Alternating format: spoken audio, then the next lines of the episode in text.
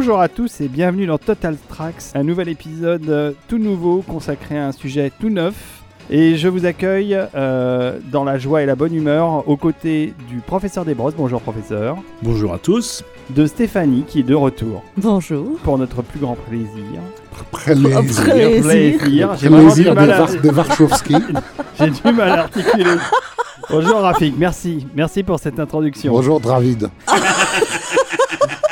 Euh, je vais déjà remercier euh, nos contributeurs euh, qui continuent à nous soutenir de plus en plus nombreux et on est en, on est en joie à chaque fois qu'on a un nouveau contributeur. On est très heureux de l'accueillir parmi la grande famille Total Tracks parce On que est c'est une, fa- reconnaissant, c'est surtout. une famille. On est reconnaissant évidemment. Et puis euh, on salue tous les autres qui sont là à nous soutenir depuis des années maintenant. Ouais, ouais. On en a même, figure-toi, dans les bureaux juste à côté de, C'est de vrai. nous et qui, De là où viennent, on enregistre. qui viennent nous demander avec anxiété alors c'est quoi le prochain sujet? Et ben le prochain sujet, je vais vous en parler avec un échange que le professeur Desbrosses a fait par mail avec euh, euh, notre ami Rafik, puisque notre ami Olivier euh, nous envoie la playlist pour les prochains épisodes à l'avance, qu'on Voilà. puisse l'écouter. Et généralement, on réagit. Alors moi pas trop parce que je suis assez lent à la détente, je dois le dire. Mais Rafik a répondu dans un mail, merci beaucoup, et a ajouté, je t'appelle demain matin pour parler de Popol. Voilà. Et moi, j'avoue que quand je, quand je lis ce genre de mail, ça me hors, met en- hors con- hors contexte, évidemment. ça met en joie. On l'appelle Popol, des fois ça nous arrive, avec affection, parce qu'on a une grande affection pour ce compositeur, Mais et oui. depuis des années, il est à la base, à la source de notre amour pour la musique de film. Enfin, dans le cas d'Olivier, je pense qu'il faut même pas se poser euh, la question, puisqu'on en est au quoi, au, au 48e t-shirt Conan euh,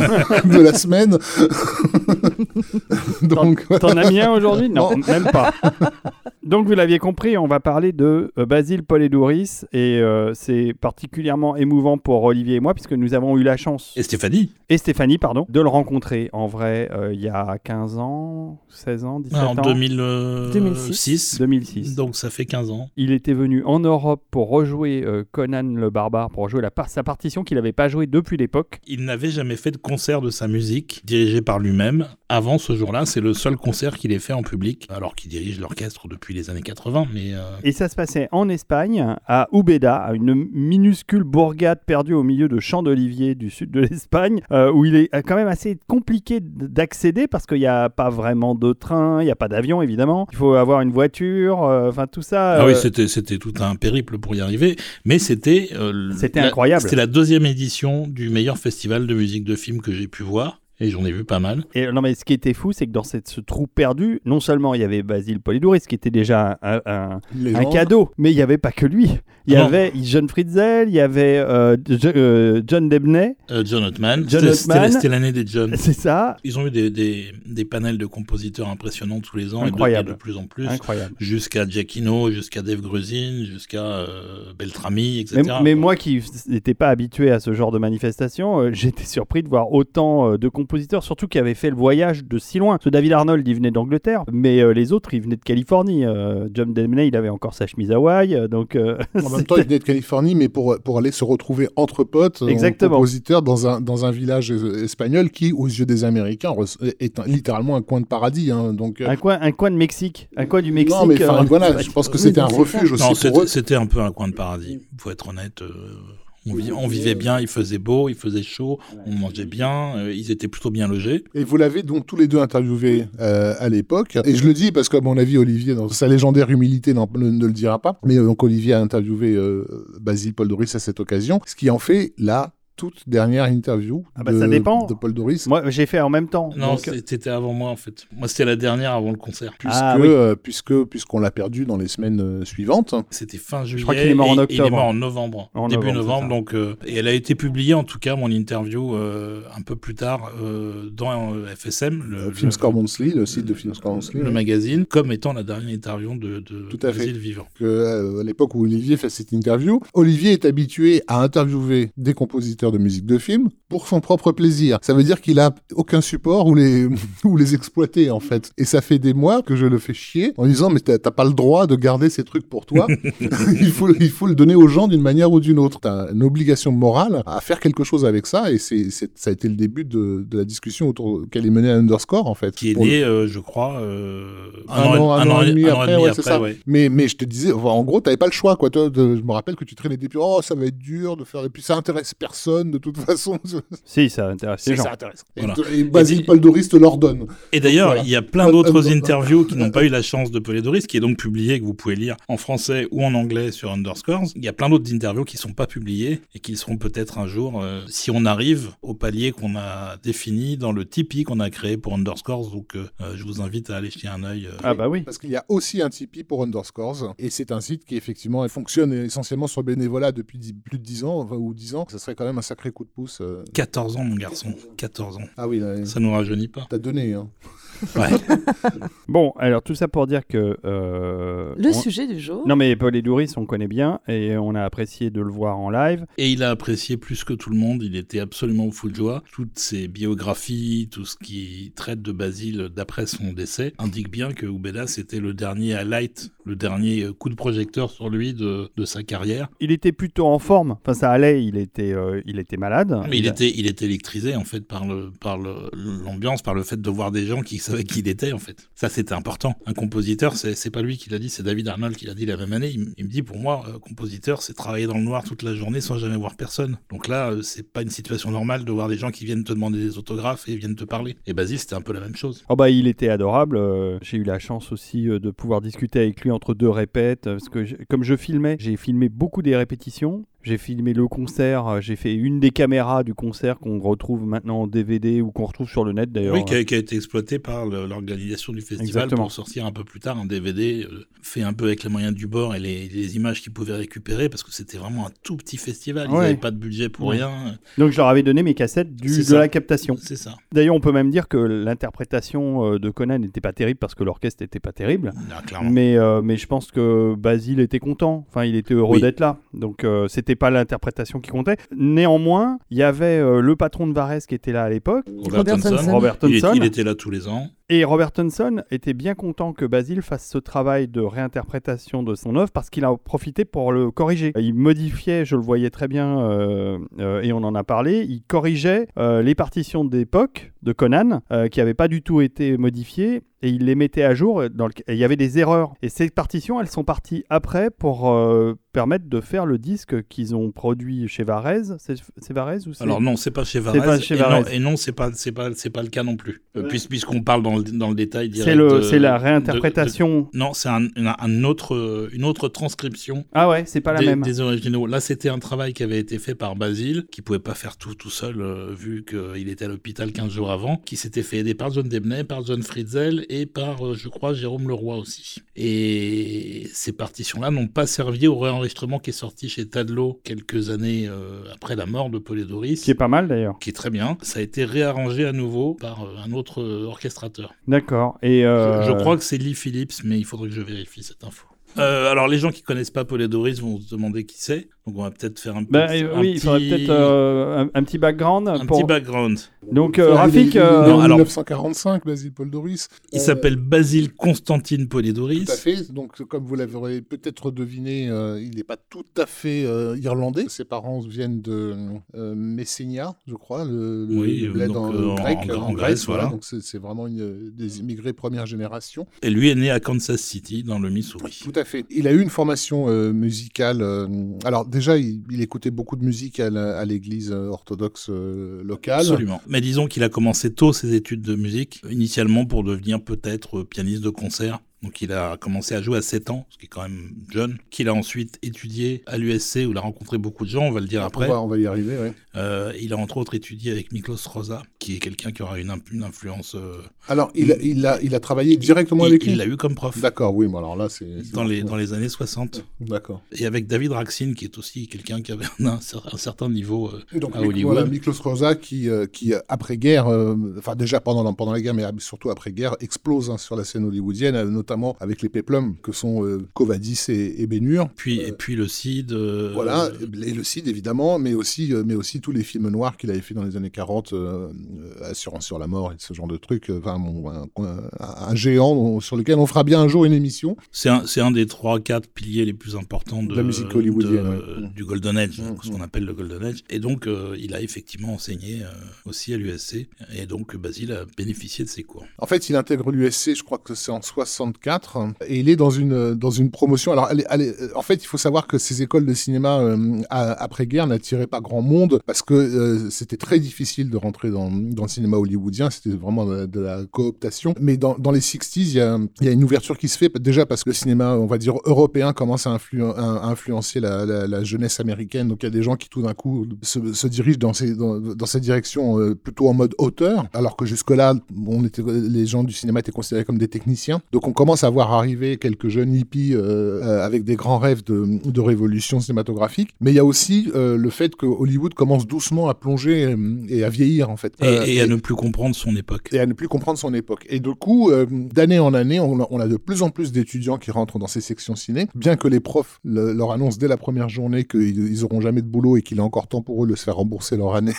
voilà, littéralement. Et donc là, lorsque lorsque Basile rentre en 64, enfin la promotion dans laquelle euh, il se trouve, je vous fais, je, vais vous faire la liste, elle est intéressante. Dans sa promotion, il y a Al Barwood et Matthew Robbins qui sont donc les deux futurs créateurs du Dragon du Lac de Feu, entre autres, mais aussi les scénaristes de Sugarland Express. Caleb Deschanel, qui sera un chef opérateur de renom, enfin qui est toujours un chef opérateur de renom. voilà, David vous parlera de l'étoffe des héros mieux que moi, mais avec, on le retrouve avec une avec une certaine petite larme à l'œil. Et... Mais, mais on le trouve également sur la Passion du Christ. Etc. Enfin bon voilà. On a Walter Murch qui sera le, un collaborateur central de, de, de, de, Francis Ford Coppola euh, et qui est voilà un monteur de génie qui est aussi littéralement l'inventeur du sound design euh, au, au, cinéma. Willard Huyck qui est surtout connu en tant que scénariste d'American Graffiti ou Indiana Jones euh, et le Temple maudit alors qu'il devrait être surtout connu comme le réalisateur du chef-d'œuvre absolu qui est Howard the Duck.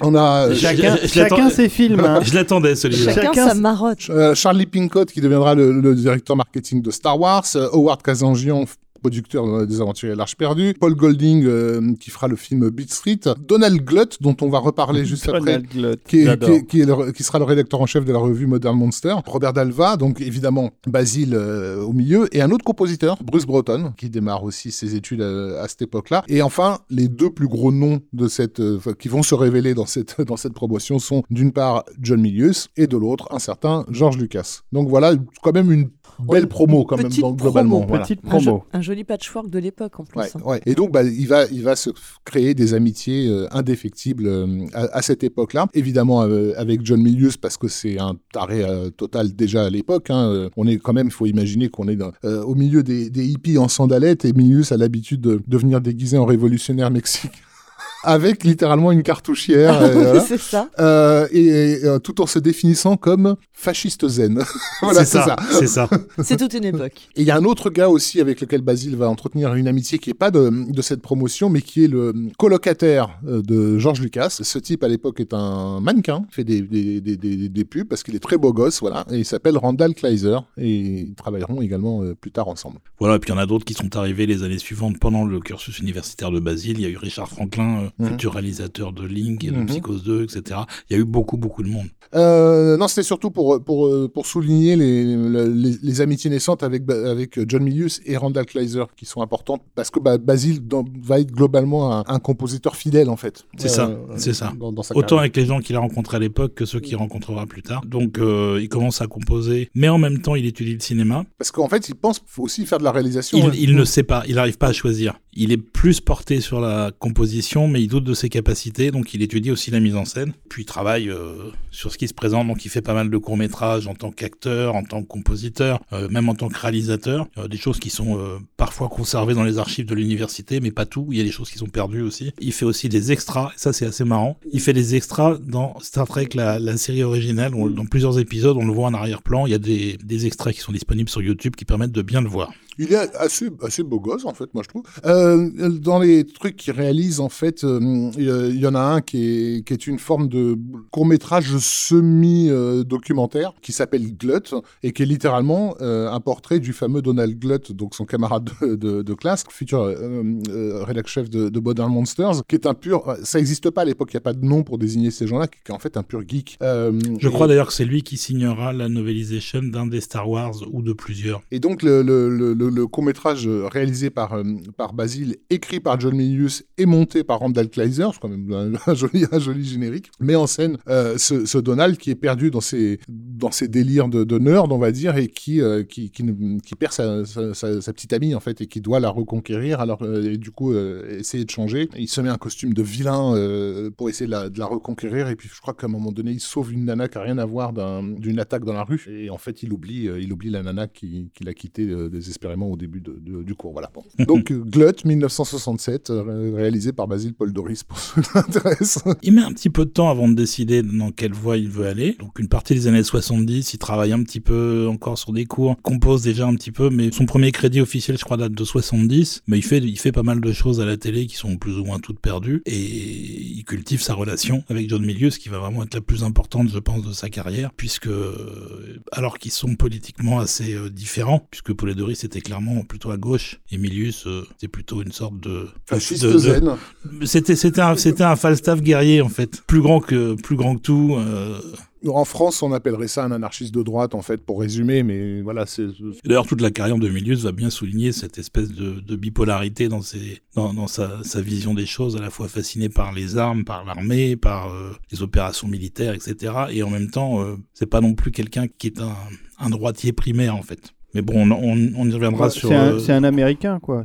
Ah non, c'est pas un Américain. euh, non, non. Puis en plus, c'est un c'est un scénariste assez exceptionnel. Il va le prouver toute sa toute sa carrière. En termes de mise en scène, c'est un peu plus variable selon les films. Et puis en plus, on a des visions un peu différentes, euh, Rafik et moi. Et donc, euh, bah, ils se voient tout le temps. Ça devient des surf buddies. C'est-à-dire qu'ils vont surfer ensemble euh, énormément. Ils sont euh, très sportifs. Et Milius invente des histoires. Et ça, avant même de, de se vendre professionnellement, parce qu'il va se vendre bien avant tous les autres. Et c'est lui qui va être le moteur qui va les porter après à, à Hollywood. Tout à fait, il va, être le premier à, forcer les portes, on va dire. euh, dans les années 70, il, sera, il aura un, rôle euh, crucial, euh, une plaque tournante à la, MGM, en fait. parce que, voilà, en résumé, à la fin des années 60, tout le système de, de- de- des studios hollywoodiens s'écroule. Les majors sont rachetés par des consortiums Gulf Western pour, Paramount, etc. Enfin, voilà, Hollywood devient sous la coupe de, commerciaux qui n'ont absolument pas la moindre idée de comment on fait des films, que le public a changé et du coup qui s'en remettent aux jeunes pour savoir que quoi faire. Quoi. Donc d'un côté, on a euh, un Francis Ford Coppola qui va en profiter pour monter Zoetrope avec euh, George Lucas et tenter voilà, de, de faire sa percée euh, à lui. Et Milius, en fait, il sera donc dans, dans la forteresse à mettre des bons papiers, euh, à mettre ses copains sur les, sur les, sur les, bons, sur les bons plans. Quoi. Voilà, il va d'ailleurs réaliser déjà plusieurs films dans les années 70. Mm. C'est Dillinger, je crois, le premier. Oui, tout à fait. 1973. Voilà, qui sera suivi de, Du Lion et de le Lion, Vent. Lion et le Vent, avec Sean. Connery, qui est un une grosse gros film production de la MGM, justement. ouais. que Basil Poledouris ne pourra pas faire parce que d'une part, euh, Milius voulait vraiment Jerry Goldsmith, et d'autre part, Poledouris n'est pas assez euh, connu à ce moment-là pour, pour faire un film euh, de, de, premier rang. Voilà. Mhm. Donc euh, ce sera pour plus tard. Et puis euh, ils se voient tout le temps. Milius invente des histoires, Basile se met au piano et invente au fil de l'eau comme ça l'accompagnement musical. Et il en restera des choses qui deviendront plus tard, bien des années après, les thèmes de euh, L'Aube Rouge ou de Big Wednesday par exemple. Mais ça a été écrit bien avant. Et, euh, d'ailleurs Basile euh, a participé sans vouloir à l'écriture d'Apocalypse Now puisque c'est Milius qui l'a coécrit, je crois, avec Coppola. Euh, Milius avait écrit Apocalypse Now quand il était à la, fac, donc dans les années 60, en plein, alors que la guerre du Vietnam était à vif, quoi. C'était George Lucas qui devait le, réaliser euh, au départ. Le projet, c'était d'aller là-bas. en fait, et de faire un film quasiment en mode, euh, en mode commando, quoi. Voilà, on va dire qu'ils étaient jeunes. Et finalement, ils, ont, ils avaient besoin de savoir concrètement euh, si c'était possible de tourner là-bas. Et, et le seul gars qui avait fait le Vietnam, c'était un type qui s'appelle Gary Kurtz, qu'on retrouvera bien des années après euh, sur Star Wars, qui a fait un, un voyage aux Philippines parce que ça ressemblait euh, au Vietnam. Et il est revenu en leur disant Non, mais les gars, c'est- pas la peine si vous allez tourner là-bas, ça va être un cataclysme, quoi que vous fassiez, quoi. Bon, bah, ils l'ont pas écouté, hein. Et puis, dans la fin des années 70, Coppola a décidé d'aller aux Philippines faire finalement Apocalypse Now, euh, avec le tournage cauchemardesque qu'on connaît. Et George Lucas, ça, c'est les gens l'ignorent euh, pour la plupart, il a fait son Apocalypse Now, puisque c'est un sketch complet du film More American Graffiti, dont il y a toute une partie qui se passe au Vietnam, qui est filmée en 4 tiers, parce que justement à l'époque, il, avait l'idée de filmer ça comme les documentaires euh, qui passaient à la télé, quoi. Et c'est bien de la merde. Mais ça existe, voilà. Voilà. Et donc, Il y, a, il y a un Apocalypse Now de George Lucas. Voilà, voilà. Et donc pourquoi Basile a participé participé à Apocalypse Now, c'est parce que Milius était en train de revoir le script dans les années 70. Et à un moment, il lui dit là, il y a un truc qui se passe, il y a un truc, il y a quelque chose qui sort des buissons. Dis-moi ce que c'est. Et Basile il dit bah un tigre. Ok, un tigre. et le tigre est dans le film. Exact. Voilà, on va peut-être euh, passer à la filmographie de Basile parce que sinon. Bah euh, oui, oui, bien sûr. Ça fait, ça fait déjà une demi-heure qu'on parle. Non, mais euh, voilà, de cette Seulement une demi-heure, à mon avis. L'amitié, hein. l'amitié, le surf, euh, voilà, ça, ça, ça démarque évidemment dès les débuts des années 70. En fait, euh, Milius tombe sur une, une nouvelle qui est publiée en 74 dans Surfer Magazine, qui s'appelle No Pants Men's, et décide en fait d'en tirer un, un script qui va peu- à peu devenir euh, Big Wednesday, mais c'est son script chéri, c'est-à-dire qu'en fait, il veut pas le faire tout de suite. C'est un qu'on appelle le projet, euh, le projet d'une vie. Il se trouve que les circonstances vont être telles qu'à un moment donné, il va, être- il va devoir le, le faire. Alors, l'explication d'un membre de l'équipe, c'est qu'en fait, euh, Milius était tombé amoureux et que, et que du coup, ça l'a débloqué par rapport à ce, à ce truc, en fait, qui était le genre de script qu'il garde dans son coffre-fort. quoi. Mhm. Euh, voilà. Donc finalement, il se débloque par rapport à ça et il décide de faire, de faire Big Wednesday. Et en fait, euh, c'est une chronique, hein, euh, Big Wednesday. hein, c'est pas vraiment, euh, c'est ni un thriller ni un film d'action. Voilà. Et c'est pas, vraiment- c'est surtout pas un surf movie comme Et- on en voyait beaucoup dans les années c'est- 60. Voilà, tout à fait pas un surf movie, c'est une chronique relativement nostalgique, puisque basiquement on est on- presque dix ans après les événements, enfin en tout cas avec l'époque où Basile et, et John allaient faire du surf. Cette période est révolue, en fait, euh, ils avaient la pression, enfin c'est ce que Milius disait, de faire partie d'une aristocratie quand ils, quand ils faisaient ça. Et, donc ce, coming of age, comme disent les Américains, euh, c'est un coming of age, c'est-à-dire bah, en gros l'histoire de gars qui doivent apprendre à grandir, euh, à devenir adultes, en fait, euh, surfe plus ou moins sur le- les restes du succès de George Lucas avec American Graffiti. C'est la raison pour laquelle, en France, d'ailleurs, le film va sortir sous le titre Graffiti Party, qui est comme titre complètement débile parce que rien à voir avec le film, mais en fait parce, parce qu'à l'époque, les distributeurs en France tentent de faire comprendre que c'est dans la lignée d'American Graffiti qui avait été en fait un, un modèle, hein, qui est resté longtemps un modèle de, de, de, de coming of age euh, stories. Euh, musicalement, peut-être on va d'abord commencer par écouter l'extrait Oui. qu'on a choisi, parce qu'on parle depuis euh, une éternité, et puis après on vous parle du film et de sa musique. Allez, c'est parti.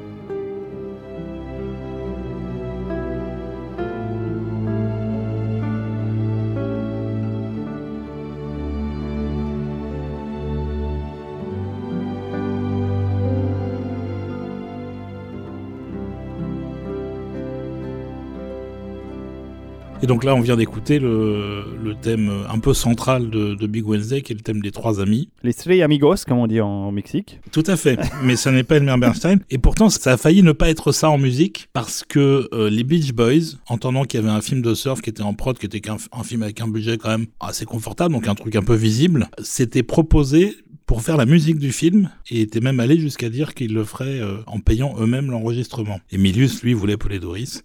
Et il n'a pas lâché le morceau jusqu'à ce qu'il arrive à mettre son ami sur le, sur le projet, euh, Doris, qui n'avait jamais écrit pour un orchestre de, de taille euh, conséquente comme euh, il pouvait avoir sur ce film-là. On précise que c'est vraiment un gros risque financier parce que évidemment que les Beach Boys ça fait vendre, il hein, faut, quand même. Ça. voilà. Et on a un film avec un budget important hein, pour, pour l'époque. Hein. C'est vraiment pas un petit film Big Wednesday. On est à 11 millions de dollars et 11 millions à la fin des, des 70s, c'est énorme. C'est plus que Star Wars. C'est. Star Wars. hein. Euh, Et comment est le oui, film parce Parce que je l'ai pas vu, moi. Comment est le film? Le film, est- le film est tout à fait regardable. Il faut se plonger un peu dans la, la, la nostalgie slash tristesse que, qui se dégage de- du, du projet en fait. Il y a vraiment un truc un peu. euh, c'est c'est vraiment c'est un film d'amitié avant tout. Oui, mais je pense que c'est aussi pour ça que Milius voulait absolument que ce soit Polydoris. D'abord parce que c'était un film qui était autour d'une passion commune pour la mer et pour le surf qu'ils pratiquaient tous les deux dix ans auparavant. Mais au-delà de ça, et euh, Basile leur dira des, années après, la mer, c'est vraiment l'élément qui nourrit euh, sa musique. C'est quelque chose qui l'inspire énormément. Et là, je pense qu'il y avait euh, cette double idée de on, fait un film sur quelque chose qui nous parle à tous les deux, qui fait partie de notre histoire. C'était important pour Milius que ce soit son ami et je pense que bien sûr que ça aurait fait peut-être davantage vendre et sur un plan purement stratégie commerciale, c'était pas le meilleur move, mais ça n'avait du sens que si Basile était là. Tout à fait. Parce qu'avec le, avec le studio, le- enfin les, les, les mémos qui circulaient, c'est- les mecs voulaient, voulaient faire Animal House, hein, c'est-à-dire euh, American College. Pour eux, c'était des, des, des jeunes, donc en gros, il fallait faire un truc à base de, de, de minettes en bikini euh, qui se font pincer les fesses, euh, ce qui est pas du tout le C'est film. pas le mindset. Comme euh, voilà, je, comme moi j'ai tout à l'heure, j'ai essayé de définir le film comme le, la version, la version surf de Nuremberg, mais, mais bon, parce que parce que évidemment Milius oblige, fasciste zen oblige, il y a toute une, ima- une imagerie, mais qui est clairement assumée, qui hein, est assumé. ouais. hérité du cinéma de Leni Riefenstahl, et ces surfeurs sont filmés comme des comme des comme des statues allemandes de- de- Ouais, des années complètement. 30, quoi. Complètement. Il a pas mis la chevaucher les Valkyries euh, dans le film, mais il aurait pu, quoi. Enfin, on n'était pas loin. par moment. Mais dans la Ouais. musique, il y a Ah, cet voilà. aspect triomphant, Ouais. euh, presque sur le mode euh, militaire, en tout cas fanfare, Mm, mm. qui est surprenant. Parce que si on te présente le film comme un film de surf, Mm. tu dis, il y a un décalage quand même avec la musique, qu'est-ce qui se passe? Tu vois, sa, sa référence cinéphilique, euh, comme, comme quoi vraiment c'est un personnage euh, intéressant et complexe, Milius, sa référence cinéphilique sur, sur euh, Big Wednesday, c'est Qu'elle était verte ma vallée de, de John Ford. Et, Mhm. mais- et, alors, qui, qui met en scène des ouvriers euh, mineurs, quoi, si tu veux. Mais simplement parce que son projet, c'était ce que John Ford a réussi à, a, a réussi à faire avec ses ouvriers, justement à créer à l'image une aristocratie ouvrière. C'est-à-dire que quand on voit les ouvriers de, de John Ford, on a l'impression de voir des rois. Enfin, dire, c'est le père du gamin dans la Qu'elle était verte ma vallée, c'est Aragorn, quoi, si tu veux. Sauf que c'est un ouvrier, quoi. Il, il gagne 3 francs par, par, par mois. Lui, il voulait faire ça pour les surfeurs. En fait, leur donner cette, cette prestance de, de, de roi, de gens qui maîtrisent les éléments, qui Oui, les dominent, voilà. Oui, complètement. Et ça, ça va parler à certains. Donc, il y a, il y a un autre film qui est peut-être plus connu, qui est le film de Catherine Bigelow, euh, Point Break, euh, de, donc, Mhm. euh, dans, le, de- Ah bah oui. réalisé dans les années 90, qui est très clairement un hommage, enfin, qui trouve sa source dans le film de John Milius. Et, Mhm. et Catherine Bigelow s'en est jamais euh, Caché. euh, caché, quoi. Ouais. Le rapport qu'a Patrick Swayze à la, à la mer dans, dans Point Break, c'est bah, vraiment du, C'est du, du ça. pur jus. Et c'est la raison pour laquelle Gary Busey, qui jouait un des rôles principaux de, de, de Big Wednesday, se retrouve dans, dans, Dans le film de, Break. de, Mm. Catherine Bigelow, quoi, pour assurer cette filiation. Tout à fait. Sinon, dans, dans Big Wednesday, il y a aussi euh, Ian Michael Vinson qui fera après euh, Supercopter. Et c'était important de le signaler. C'est important de le signaler. Il y a William Catt qu'on retrouvera dans House. Euh, C'est des, c'est des jeunes en fait qui démarrent plus ou moins leur carrière et qui font du surf. William Catt, Pour qui, de a- vrai. ouais, qui à l'époque avait failli devenir Luke Skywalker aussi. Tout à fait. Donc voilà, et le film se déroule sur une période d'un an, ce qui permet à Basile de construire son score en quatre parties comme une symphonie avec les saisons. Et il, il comprend très vite ce que Milius attend de lui et pourquoi Milius voulait absolument que ce soit lui. Il veut quelque chose de thématique qui soit vraiment construit sur des développements. Et ça va être le, le premier gros score de Polydoris, mais aussi le template de tout ce qu'il fera après tout le reste de sa carrière. Il ne lâchera jamais cette approche du cinéma qui est un peu passée de, de mode aujourd'hui. Mais qui était leur approche de travail d'ailleurs, parce que quand ils demandaient à Basile de mettre en musique euh, une idée, une scène, euh, euh, des circonstances particulières, c'était toujours cette recherche thématique Je pense que c'est aussi pour ça qu'ils se sont euh, retrouvés et, et, euh, et que Polydoris comprenait très très bien ce que voulait Milius. La création des thèmes, elle était liée à la narration. Mais ils étaient frères, pas des mêmes parents, mais ils étaient frères, donc ils se comprenaient euh, presque sans parler. Surtout qu'ils avaient une relation qui datait déjà de, de- d'un- d'un- pas mal d'années, déjà au moment du film, donc en 78, quand Basile est parti, euh, Milius a dit qu'il avait perdu son frère ours. Ça veut tout dire. Comme en dans fait. le Disney, Frère des ours. Pas tout à fait. ça chante moins. Alors ça chante hein, quand même dans Big Wednesday, mais c'est pas des chansons des Beach Boys, c'est pas des chansons connues, c'est des trucs euh, écoutés par les surfeurs ou pas mal de choses qui ont été créées par Basile ou par d'autres gens pour le film. Tout ça n'existe pas en disque, il n'y avait pas de disque non plus du score à l'époque. Ça viendra seulement euh, dans les années 2000. Et donc, on va écouter un autre morceau? Et donc on va écouter un autre morceau qui va euh, dans l'autre axe de la partition. On a parlé pas mal de nostalgie, mais il y a aussi l'héroïsme de l'homme face à la nature et face aux vagues. Et il y a une, une scène qui est le fameux Big Wednesday qui donne son titre film, qui est mise en musique par Doris avec une, une ampleur. Ça n'était jamais assez gros pour Milius, c'est-à-dire qu'il a dû rajouter encore des instrumentistes à un orchestre qui faisait déjà 70 pour arriver au son que Milius voulait avoir. Donc c'était vraiment un truc qui se voulait épique et qui l'est. Toute la, la, la base Tu du- t'attends pas à des surfeurs, c'est ça que je veux dire. c'est clair. C'est des surfeurs guerriers. une C'est ça. Et, et la base de, de ce que fera Polydoris est là. Et il y a aussi un autre élément assez important, c'est que c'est sa première collaboration avec un orchestrateur, qui est Greg McRitchie, qui va rester son orchestrateur principal euh, pendant toute sa carrière jusqu'à la mort de McRitchie en 1997, et euh, qui était quelqu'un qui avait aussi euh, bien du nez en termes de- de- d'orchestration. et les deux ensemble, euh, ça donne ça.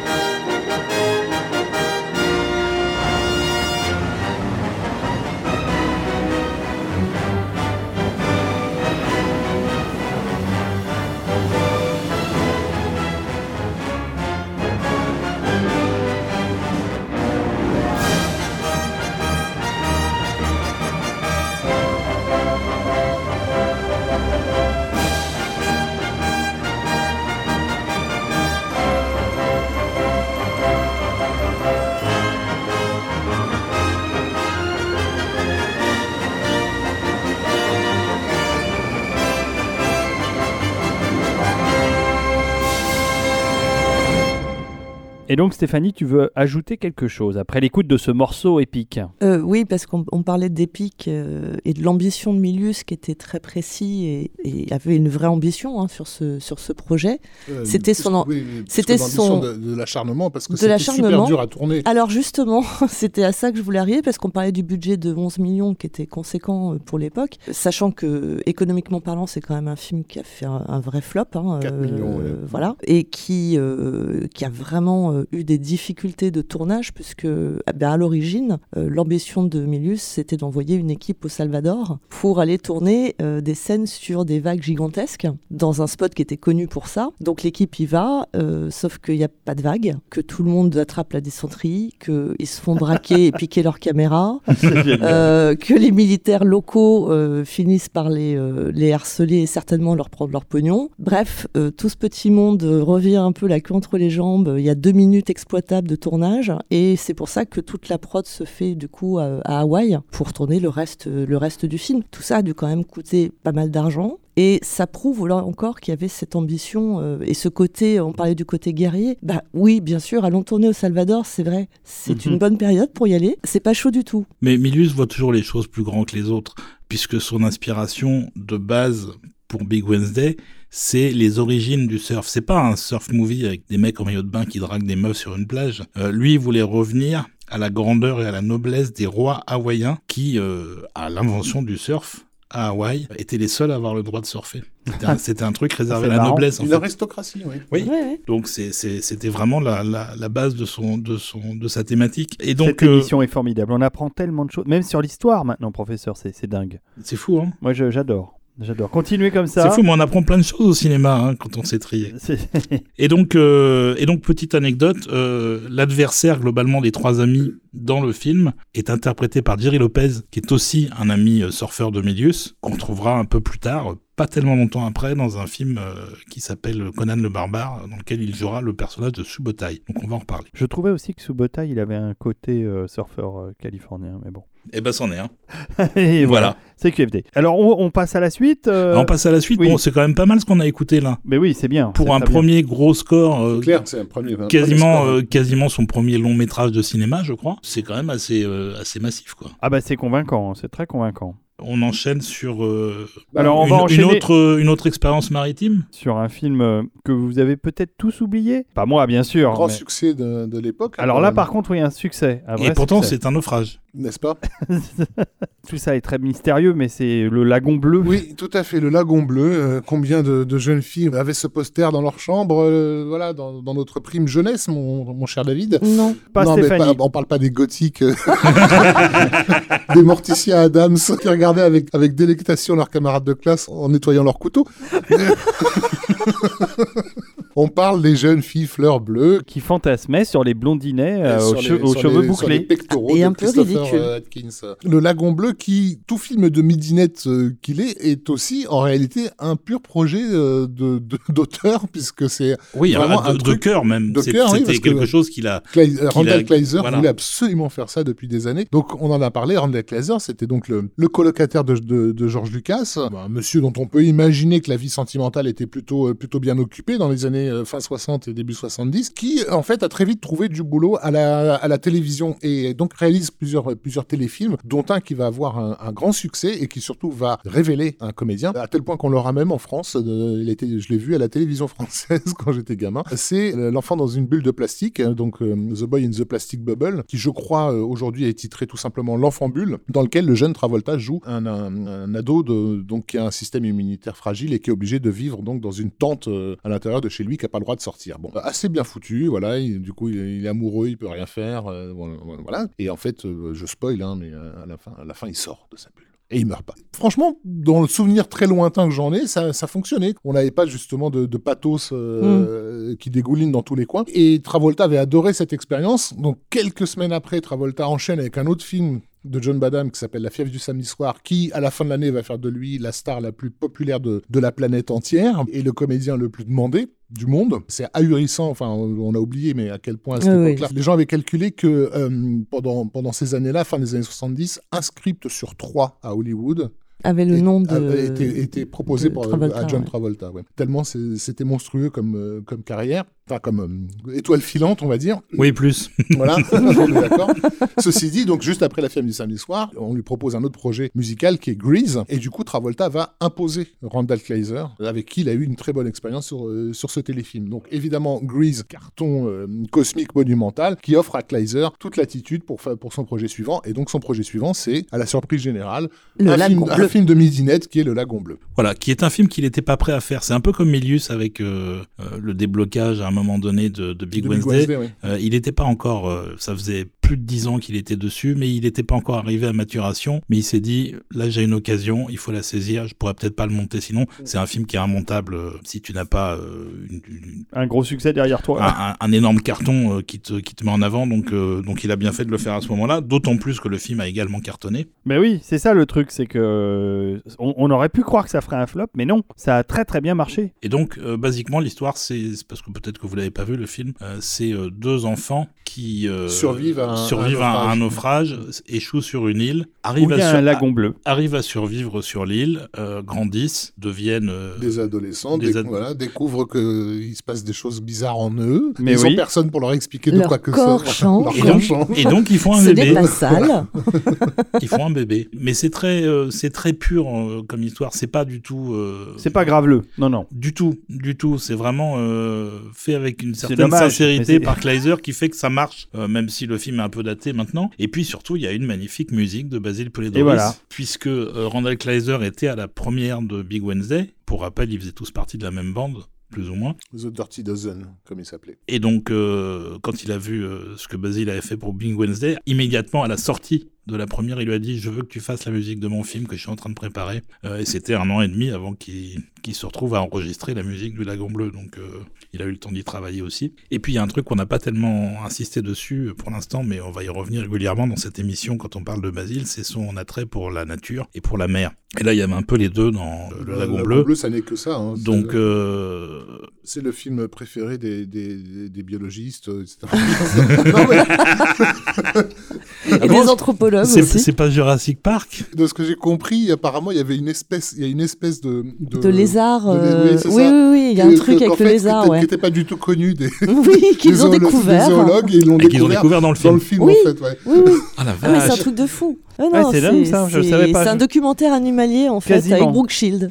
C'est ouais, étonnant. Alors pour les pervers qui nous écoutent, je précise tout de suite, Brooke Shield n'a pas tourné, n'a pas tourné ses scènes de nu. Elle a été, elle a été, elle a été doublée par une, par Ah, une, mais une adulte. pas Ah, mais casse pas le mythe, quoi. Non, parce qu'évidemment, c'était aussi très délicat de mettre en scène les premières, le, le premier rapport sexuel de personnages qui au départ ne sont que des adolescents. Dans, dans- Mm. Qui a failli être Carrie. Fisher Quoi, qui, pour, a les gros, pour les gros plans? qui a préféré euh, faire l'Empire contre-attaque du coup, puisqu'elle était euh, de toute façon sous contrat euh, pour le deuxième volet. Elle a bien fait. Je crois, hein, on Elle peut le dire. fait. Le film est thème tracké avec la musique de Big Wednesday, très étonnant. Et Basil lui envisage ça comme un, comme un ballet, comme quelque chose de très impressionniste. Et donc c'est vraiment ce qui va insuffler à sa composition. Presque une, euh, une musique de conte de fées sur euh, la nature, la fragilité de la vie, etc. Et ce sera enregistré en Australie. Parce que Richard Franklin, dont on parlait, qui était aussi quelqu'un de la promo de, de Basil, euh, les avait envoyés là-bas en disant vous allez voir ça va bien se passer et c'est beaucoup moins cher. Et Basil remportera son premier prix pour le Lagon Bleu, décerné par les Tinkers Bad Movie Awards Merde. pour la Sympa. partition la plus intrusive de l'année. Ah, bah d'accord. Ah, oui, ok. Sérieusement?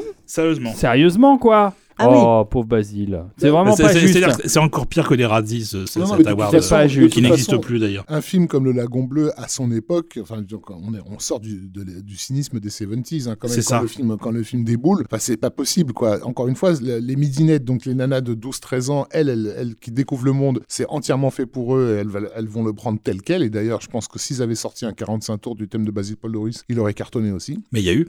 Il y a eu? Il y, a eu, il y a eu un album et le, le thème a été euh, diffusé beaucoup en radio et il a même été diffusé en France. Voilà. Puisque moi je me souvenais de l'avoir entendu à l'époque Ah, moi, je l'ai jamais entendu à la radio. d'accord. euh, sans trop savoir ce que c'est. Et quand j'ai vu le film, parce que j'avais pas encore le disque à, à ce moment-là, j'ai reconnu quelque chose que j'avais déjà entendu en fait. Mais moi, j'ai le souvenir à l'école de Nana qui, qui sifflait le, le thème du Lagon Bleu. Donc, euh, enfin, il y avait un truc, quoi, si tu veux. euh, voilà. Donc, euh, oui, c'est un film. C'est un Tu film. peux, me, tu peux me siffler le.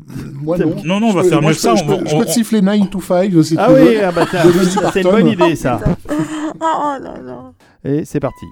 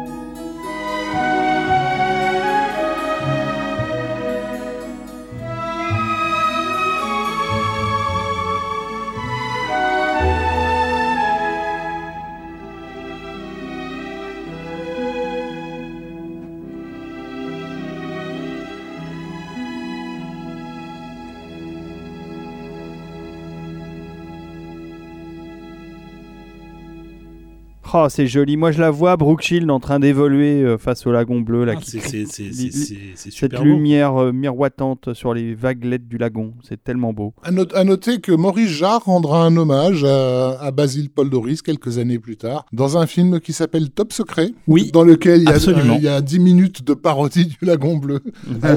Qui sont, ont- qui sont bien poilantes Qui Qui sont d'ailleurs. drôles, poilantes, ouais, qui hein. sont drôles. Mm. C'est vrai, tout à fait vrai. Bon, alors on va passer à 1981 Mais on reste dans l'eau. Et on Ouais. reste toujours dans l'eau. Décidément, il avait quelque chose avec l'eau hein, et il en, il en buvait peut-être beaucoup d'ailleurs. Ah mais c'était c'était sa passion, c'était encore une fois la source de son inspiration et euh, C'est la mer. On, ouais et on a sélectionné euh, A Whale for a Killing qui est un téléfilm parce que c'est euh, alors ça c'est une opinion personnelle mais je- c'est peut-être un des plus beaux thèmes que Basile ait jamais écrit, je le trouve sublime. Ah, c'est cool, je le connais pas, je vais le On, découvrir. on va être obligé de le mettre alors parce que c'est pas ce que j'avais choisi. C'est pas ce que Bon, t'as on, choisi. peut, on, peut, on peut faire un mix avec les deux. Ah bah oui, j'avais choisi tu- le, le- tu- la- le- le truc un peu folk, un peu irlandais, tu sais. Ah mais mais mais pourquoi? Mais- mais non, Parce que mais- c'est moins déprimant. Il est tellement il est- magnifique il est beau ce thème Mais c'est triste. L'histoire est super triste. Bah, Oui, bon, ça s'appelle l'histoire- A Well for the Killing. Voilà, euh, oui, l'histoire est que- tragique, mais, euh, mais, mais le thème est sublime, quoi. Ça, je trouve que- et honnêtement, je trouve que c'est une des plus belles pièces qu'il ait écrites. Et Dieu sait que j'en aime d'autres. hein. D'accord, eh ben on va le mettre. Bah oui, non, mais là, tu ne peux pas ne pas le mettre. Enfin, Mettons-le. Mais c'est quoi ce film-là, Well euh, for the Killing Alors, qui nous résume l'histoire? Ben oui, parce que moi je serais bien incapable, je connaissais même pas l'existence de ce film. C'est basé sur euh, l'histoire d'un environ- environnementaliste qui s'appelait Farley Mowat, qui avait donc euh, euh, apparemment assisté à la torture d'un- d'une baleine par, euh, Mhm. par des pêcheurs. Euh, voilà, et donc, donc, une, donc- une baleine échouée dans une Voilà. euh, Oui, c'est ça. dans un bras de mer. C'est suite à un, à un- un gigantesque orage, elle, elle se retrouve effectivement prisonnière dans un, à proximité des habitations et euh, du coup la proie euh, des, pêcheurs locaux euh, et euh, il y a un homme qui essaye de, la sauver. donc basé sur son expérience euh, personnelle, qui a été transformée donc en, voilà, il en avait écrit donc un- une nouvelle en un roman en 72, qui a ensuite été transformé donc en, téléfilm pour la pour la chaîne euh, pour la chaîne ABC. Donc c'est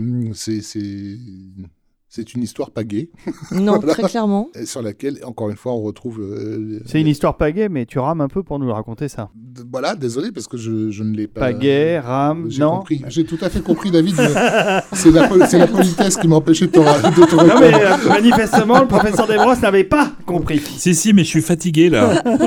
je suis très fatigué. Et donc, euh, et donc Basile. euh, Et c'est réalisé par Richard T. Efron, Oui, que Qui seul Olivier et moi connaissons Ah parce, bah oui, que, parce que... parce que dans les années 80, on apprenait par cœur les génériques de tous les films et qu'on a- on se demandait qui était ce mec qui avait réalisé La Révolution française, qui est sorti en 89 chez nous. Ah C'est ça, oui. c'est ça. Je crois que c'est lui qui a fait aussi la suite de, du film de Crichton euh, de Monde Ouest. Ouais, c'est Qui possible. devait s'appeler. Future euh, World ou un truc comme les- ça. Ouais, les Ouais, ouais, rescapés c'est du lui, ouais, futur. t'as raison, c'est en lui, France. c'est Future World. Ouais. Oh là là là là, mais... Cette mais- mémoire. Hein. c'est- Non mais c'est surtout qu'est-ce qu'on pourrit notre cerveau avec des conneries inutiles? Mais parce qu'à l'époque, on n'avait pas IMDB, il fallait tout fa- fallait tout retenir, ouais. C'est vrai, connaissait tout par cœur. C'est tout à fait vrai. Moi, euh, dès, dès que j'ai eu IMDB et Internet, j'ai arrêté d'enregistrer. Hein, c'est fini. C'est clair. En même temps, il Voilà. n'y a, plus- a grand chose à enregistrer. en aujourd'hui, 1989, mais, euh, dans le métro, tu lis l'affiche et tu dis, bon, Richard T. Efron, il faut que je retienne ce nom, ça servira peut-être un jour.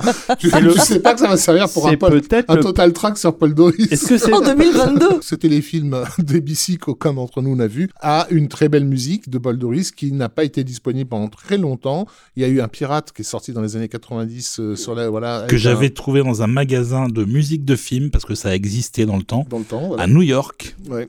que j'avais payé euh, une misère. Mais parce qu'il fallait venir chez moi, mon, mon, mon- mon loulou, j'en avais plein des Well for the Killing. moi. Mais le son était vraiment pourri. Mais le son était pourri et euh, ça a été réédité depuis chez Bison Tracks dans Voilà. une, une version qui est pas exceptionnelle mais qui est nettement plus Nettement écoutable. quand même largement plus écoutable et qu'on va écouter tout de suite. Voilà.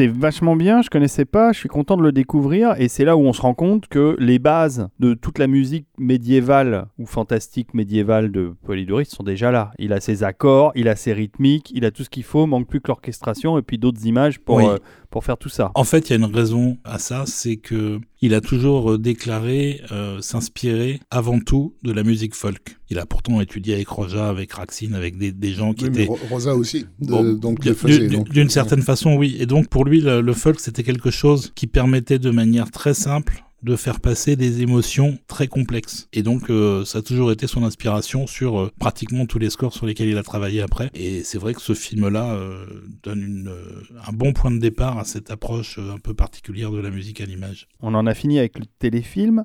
On va peut-être passer à l'un des plus gros morceaux de la carrière de Basile Polidoris. C'est un, truc un peu spécial euh, qui arrive là parce que euh, moi j'avais découvert ça à l'époque au cinéma et j'étais un peu sous le choc du film et sous le choc de la musique et j'avais décrété euh, après avoir acheté le disque euh, très très vite après avoir vu le film que c'était la plus grande musique de film que j'avais jamais entendue et je connaissais déjà Star Wars. Et finalement avec le recul et près de 40 ans plus tard, c'est peut-être la plus grande musique de film qui ait jamais été faite. Et donc c'est 1982. En tout cas c'est dans le top. Oui, c'est clair. 82 et on parle de Conan le barbare. Alors on en a déjà parlé, On, a- Rafik. on en a parlé dans, dans notre épisode euh, fantasy numéro 4- 428. C'est ça. Pour rebondir sur ce que dit Olivier, euh, il n'est pas le seul à, à s'être posé la, la question de hiérarchique, on va dire, de la place de, de la musique de, de Conan le Barbare. Mais c'est bon de préciser que ça ne concerne pas que les amateurs de musique de film. C'est-à-dire moi, depuis de toutes ces années, c'est un, un- un score que j'entends systématiquement cité par des gens qui n'écoutent pas forcément beaucoup Ouais. de musique de film. Euh, j'ai l'impression que j'ai plus entendu parler de Conan le Barbare que par exemple de Morricone, qui est infiniment plus populaire. euh, euh, Oui, voilà. complètement. Mais quand on sort le nom de, de- de Conan, en parlant de musique, généralement, tout autour de soi, c'est... Ah Là, il y a, il y a une espèce de, de respect qui s'installe. euh, c'est une musique qui est, euh, je dirais, finalement accessible à tout le monde, en fait. oui, mais qui a qui presque une qualité universelle. Dans la, dans la construction thématique euh, de, de cette œuvre-là, il y a quelque chose, euh, il touche à quelque chose de sublime, précisément parce que ça dépasse le, le simple clivage de t'as vu le film, t'as aimé le film, tu kiffes la musique, ou t'es versé dans la musique de film, du coup tu connais. Ça parle immédiatement à tout le monde. Il, je sais pas, il a eu un moment de grâce, hein, je pense vraiment, sur Ah la bah, composition de cette œuvre. Alors encore une fois, parce que c'est très ambitieux, la proposition est super riche, et je repensais du coup à ce que disait Olivier en introduction et sur le fait qu'il ait eu pour professeur euh, quelqu'un comme Roja qui était euh, un maître en termes de composition thématique. Euh, c'est peut-être là d'ailleurs que il utilise le plus cet enseignement-là, dans cette capacité à donner une couleur à chaque scène. Ça, c'est quasiment ça. hein. On regarde Conan aujourd'hui, une scène culte, un thème. Tu passes ton temps à faire des Oui, A et des O oui, devant le film. La première moitié du film, c'est quasiment un nouveau thème à chaque scène. Ouais, c'est incroyable. C'est d'une d'une richesse euh, rarement égalée, à part euh, sur quelques Hook. sur quelques Williams, dont Hook. D'ailleurs, pour rebondir sur ce caractère archétypal que Stéphanie a, a tout à fait souligné par rapport à la, à la résonance de la musique de, de Conan le Barbare, j'annonce maintenant qu'on vous a préparé un épisode assez particulier consacré au parallèle entre la musique de Conan le Barbare et la flûte enchantée de Mozart, un épisode dans lequel Olivier et moi on a interrogé euh, Philippe Loranger qui a écrit donc euh, ce- ce- cet épisode et qui nous fait une lecture symbolique comparative de ces deux musiques, donc euh, de l'opéra de Mozart et de la partition de Basil Paul Doris. Donc voilà, épisode à venir. Voilà. Donc Conan le barbare, euh, évidemment Milius, Oliver Stone au scénario aussi, c'est quand même assez important, il faut le, le noter. Euh, Milius qui bien évidemment fait appel à Basile, euh, qui commence à travailler sur le film alors que le tournage n'a même pas commencé. C'est une décision euh, brillante parce Ouais. qu'effectivement, ça va permettre à Basile de- de- non seulement d'avoir le temps, mais aussi de se nourrir de tout le processus de, de création du film, en fait, pour l'in- l'injecter dans sa partition. Même si Milius, euh, initialement, n'avait pas prévu de prendre un compositeur, il voulait utiliser du Karl Orff et du Wagner, et il a décidé de ne pas le faire quand il a vu Excalibur. Et donc, il est, reparti sur Basile. Et donc, Basile travaille sur le script et sur le storyboard pour avoir des impressions visuelles, puisque il n'était pas capable de dire d'où venait son inspiration, et surtout, il voulait pas, il voulait pas comprendre d'où ça venait, parce qu'il avait peur que s'il comprenait, il le perde. Oui, il avait, il avait peur d'être empêché. Il y avait un mysticisme vis-à-vis de- d'où vient cette capacité de composer des mélodies, euh, de d'inventer les orchestrations. Euh, il voulait pas vraiment se poser la question.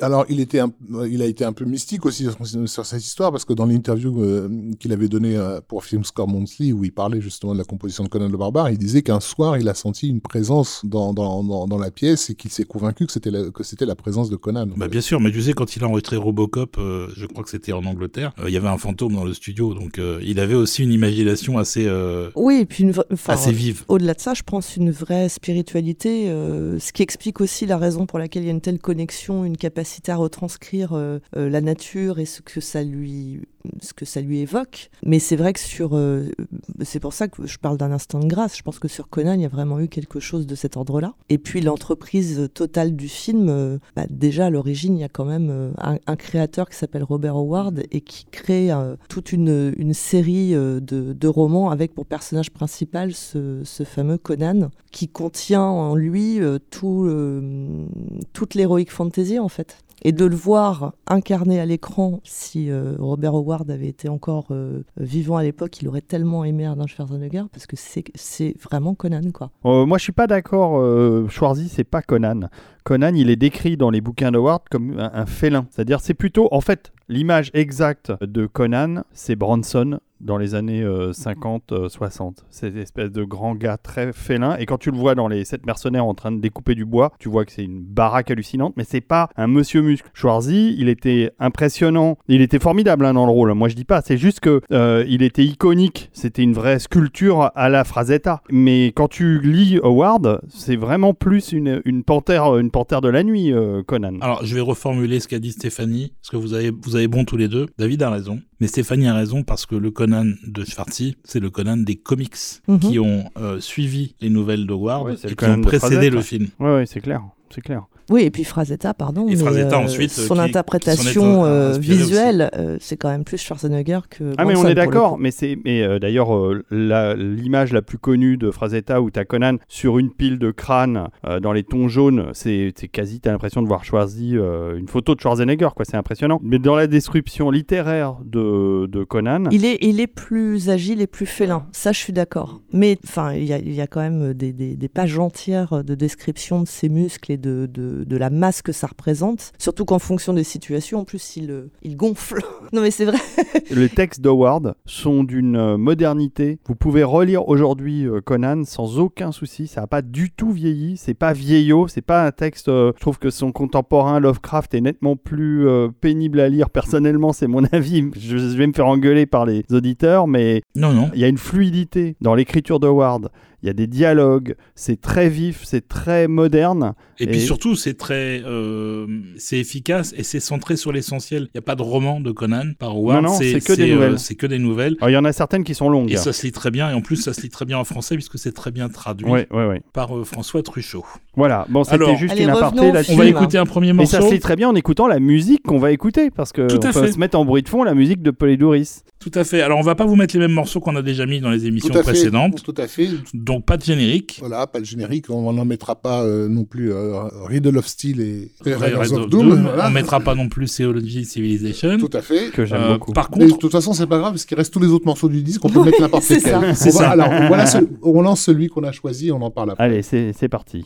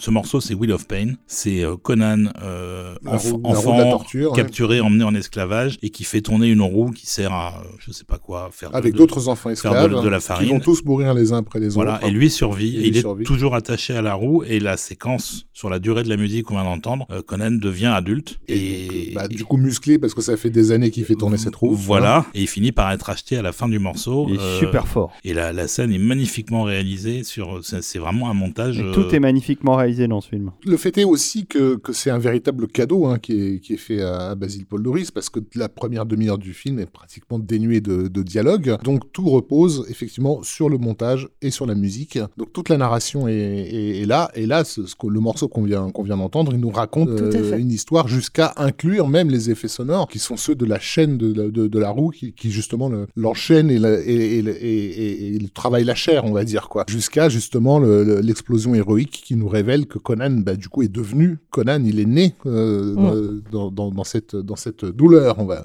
Voilà, et, et, et c'est là qu'on a, euh, on est mis en présence du thème de Conan. Tout à fait. Et en fait, ce morceau est très réminiscent d'un d'un autre, d'une autre scène célèbre de l'histoire du cinéma composée par Miklos Rosa, qui est la séquence des galères de, de, de Bénur, hein, qui se fait sur un rythme comme ça lancinant euh, qui, qui accélère. Et on reconnaît tout à fait le- le- l'héritage, enfin le, la filiation évidente euh, entre les deux sur ce, sur ce morceau-là. Moi, la première fois que je, je connaissais déjà la partition de Bénur quand j'étais ado, et quand j'ai écouté attentivement Wheel of Pain, j'avais effectivement la sensation de me, reta- de me retaper Bénur. Mais qu'allait-il faire dans cette galère, Bénur Et j'avais rien à dire là-dessus parce que c'est tellement parfait ce film. Juste pour me rappeler, c'est Milius lui-même qui a fait l'adaptation scénaristique. Non, euh, c'est Oliver Stone qui a, qui a été engagé pour, euh, pour ça, qui, euh, qui était dans une période trouble de sa vie. Enfin, je pense que toute sa vie a été trouble. cette, période était encore plus. Euh, c'est l'époque où il, où, il, où il a fait Midnight Express et c'est bon, il était Ah voilà, bien atteint et, et, et surtout il est parti en vrille. Enfin, je, pense qu'il y, a- il y a beaucoup de de drogue qu'on dit circuler euh, sur, sur, sur cette écriture. Et en fait, il était complètement azimuté par rapport à, à, l'ada- à cette adaptation. Il a, il a rendu des, des versions totalement infilmables qui étaient blindées de, de, de, de batailles avec des orques ou je sais pas quoi, des trucs. Enfin, euh, en gros, basiquement, ce que, ce que Peter Jackson va faire des années plus tard, quoi, où Milius leur envoyait sans arrêt euh, en disant Non, t'es gentil. Sais- un, un, c'est impossible. On va pas Voilà. pouvoir. Et deux, il va falloir vraiment qu'on se concentre sur les personnages, quoi. Donc, euh, il a fallu resserrer le, le truc. Et même Milius, Milius n'est pas Robert Howard. Milius, il a ses propres obsessions, qui sont justement encapsulées, on va dire, dans ce morceau qui est Théologie Civilisation, hein, où euh, euh, tout ce qui touche justement, euh, comment dire, à l'énigme de le- du fer et de l'épée, le discours du père à son fils au, au début du film, tout ça, c'est pas finalement tant Robert Howard que ça. C'est, on sent qu'il y a du Milius derrière, qui est un gars qui s'est toujours posé des questions sur les civilisations, sur la notion de pouvoir. Et Conan parle au fond de ça, de la constitution d'un roi, à, peu de choses près, de façon euh, certes mythologique, mais aussi de façon euh, pratique, quoi. C'est-à-dire toutes les étapes que- qu'il qu'il qui traverse qui l'amène voilà. jusque-là, de, oui, de construction, de, c'est le, le chemin du héros euh, dans toute sa splendeur, avec euh, la- le principe même de résilience, c'est-à-dire le, le principe de transformation est toujours une mort à soi-même. Et euh, c'est ce que raconte Conan, toutes les épreuves qu'il doit endurer, c'est à chaque fois euh, un, un pas de plus qui l'amène vers le ça. trône, quoi. C'est ça, donc qui débute par la mort de son père, la- la- l'assassinat de sa mère, donc dans un plan magnifique, totalement hérité du cinéma japonais d'ailleurs, dont Milius fan, parce qu'on en a pas forcément parlé, mais Milius a été absolument essentiel dans la, la découverte à l'USC de la fin des années 60 du cinéma japonais. hein. C'est lui qui a présenté euh, les grands classiques à des mecs comme Coppola et compagnie. Euh, suivi donc de la roue de, de, de la Wheel of Pain, qui est encore une fois une, une autre étape. Et donc l'étape suivante, c'est celle qu'on va écouter d'ailleurs, qui est aussi un hommage ouvert à, à- clairement à Miklos Encore, Rosa. encore plus peut-être que, ouais, que la roue, appuyé, oui. qui est la période gladiateur de, de, de, de, de Conan, voilà. Voilà, Conan a été acheté et il a été euh, jeté dans une arène avec euh, un- trois bouts d'armure et une pauvre épée et il commence à apprendre le combat et il, il développe des capacités un peu un peu surnaturelles. euh, il abat absolument tout ce qu'on met en face en face de lui et il va finir par ensuite euh, apprendre euh, toutes les finesses de de, De la mise à mort. de et de l'usage de l'épée Mm. euh, avec un, un maître euh, qui apparaît un peu comme un comme un sensei dans le dans le film. Euh, et donc là c'est la la musique C'est un de- japonais, d'ailleurs. de la scène. C'est un c'est un- Enfin, c'est un maître ja- c'est un, asiatique. un asiatique. En ouais. gros, on sait pas d'où il vient, mais. Donc on écoute ce deuxième morceau. Ah bah, on qui, écoute. Qui s'appelle euh, Pit Fights, Et qui absolument. n'était pas sur le sur l'album d'origine. Tout à fait.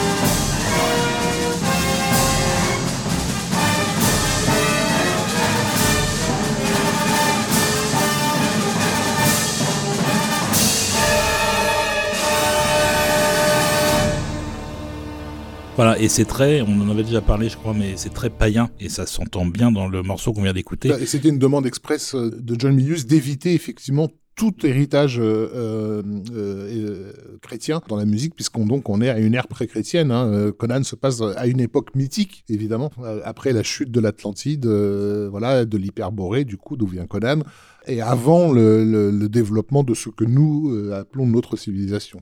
Pendant les sessions d'enregistrement, Milius était là, et à chaque fois qu'il y a un truc qui lui allait pas, il braillait dans le studio, trop chrétien Ouais. Euh, Il fallait que, que Basile, Non, Basile réécrive son, son, son score euh, sur place. C'est dans l'interview euh, que j'ai faite en tout cas, mais il a dû te dire la même Oui. chose. Il, il, il gueulait pas, il faisait un geste. Il croisait, Oui, les- d'ailleurs, c'est c'est il croisait les mains comme une croix. Ouais, c'est ça. C'est ça. Derrière, le- ça devait être derrière, d'ailleurs, derrière les- La l'écran, vitre, ouais. la vitre de- du studio d'enregistrement, et il faisait des grands gestes en forme de croix à l'intention de Polydorus euh, pour lui montrer que c'était trop chrétien. Voilà, après, euh, c'est pas pour ça que la musique n'évolue pas, puisque Conan euh, grandit, mais aussi euh, se cultive, voyage, découvre des, ci- des civilisations, etc. Découvre l'amitié. Découvre l'amour. L'amitié et l'amour. Avant, avant, avant l'amour, mais l'amitié. enfin, Euh, mais l'amitié avec Subotai, ouais, ouais. euh, l'amour avec Valeria. euh, Et pas l'inverse. Ils étaient surf buddies, il paraît. Donc, euh, Oui, on ne sait pas. Donc oui, oui, il y, a une- y, y a belle évolution du personnage au sein du score euh, sur la durée du film. C'est euh, de toute façon, c'est un truc qui est tellement, tellement travaillé, tellement pensé, tellement riche et profond que euh,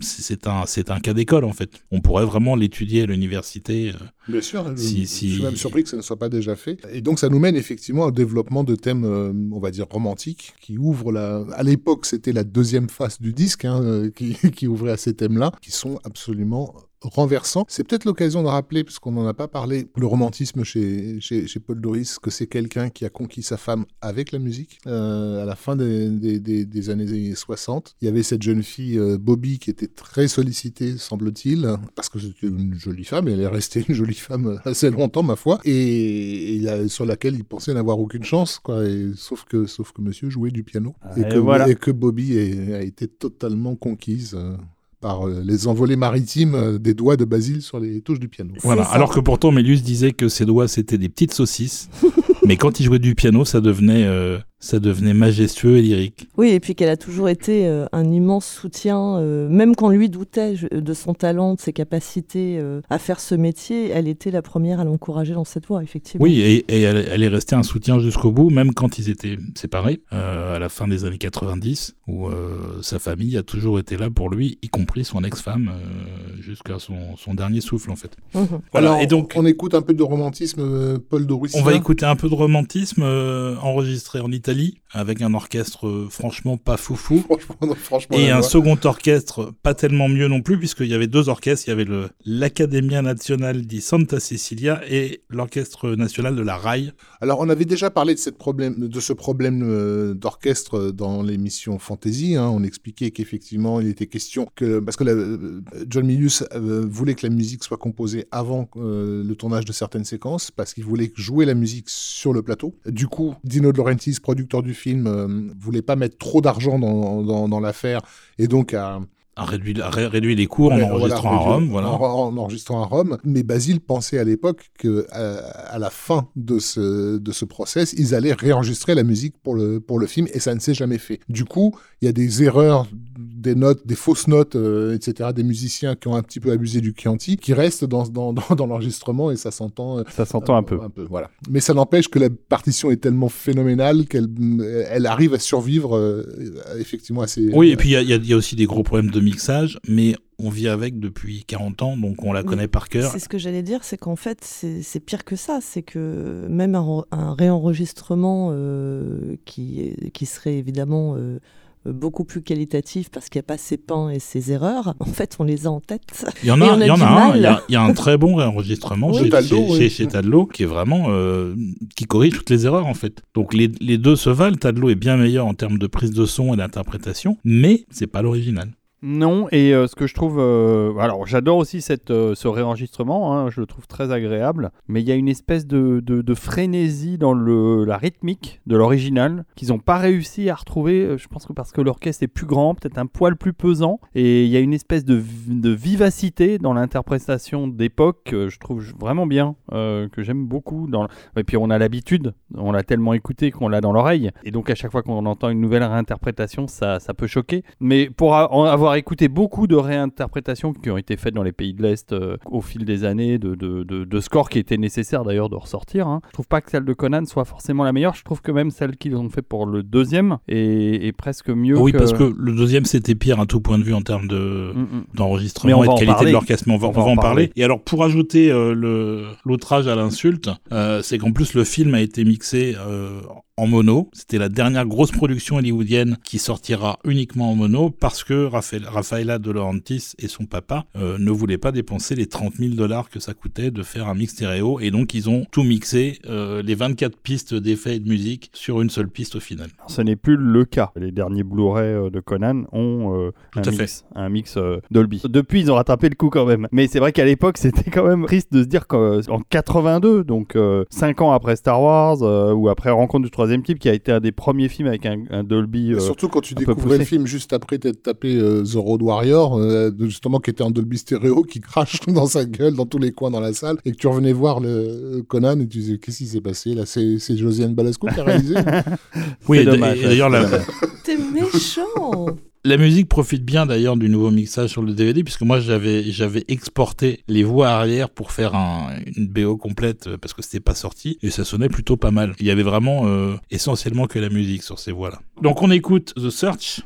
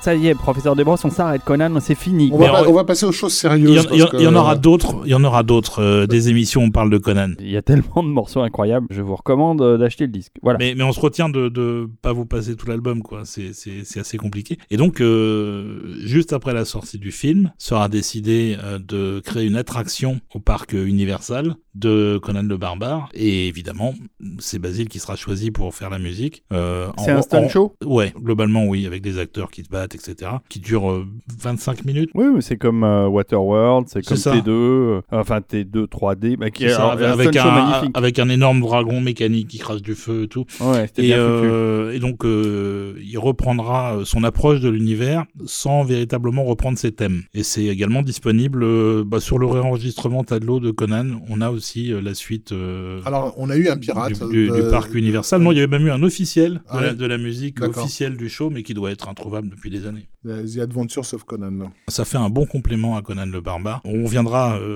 un peu plus tard sur Conan le Destructeur, donc le, le deuxième film de la franchise. Mais en attendant, on va peut-être euh, s'envoler un petit peu. Avec le film Mystère. Ah, c'est un challenge là, il faut trouver ce que c'est. Mais non, mais moi je sais ce que c'est. Oui, toi oui, mais moi non. Donc, on- on- Mais tu vas pas trouver, c'est un, truc introuvable. C'est un film, moyen métrage, 35 minutes, conçu pour euh, projection IMAX, et dont on ne connaît pas le réalisateur. C'est-à-dire que même sur IMDB, il n'y a pas de réalisateur. Personne ne sait qui a fait le film. ça arrivait sur les, les, les, euh, moyens métrages IMAX. Et donc, euh, qu'est-ce qu'il a d'intéressant? Bah, il y a une musique de Basile Paul Doris. Voilà. Voilà, bah, Voilà, le c'est- reste c'est pas intéressant. c'est le, c'est le, bah on l'a pas vu le film en Il est sorti apparemment à Laserdisc euh, dans les années 80, mais euh, mais depuis euh, le truc a totalement disparu. L'histoire d'un- pilote euh, de la seconde, guerre- d'un- un vétéran de la Seconde Guerre mondiale qui euh, transforme sa passion du vol euh, et qui devient un, un cascadeur en fait. Voilà, et donc c'est un film sur le tournage d'un film. Voilà, c'est ça. C'est un cours. Enfin, je crois qu'ils avaient prof- profité d'un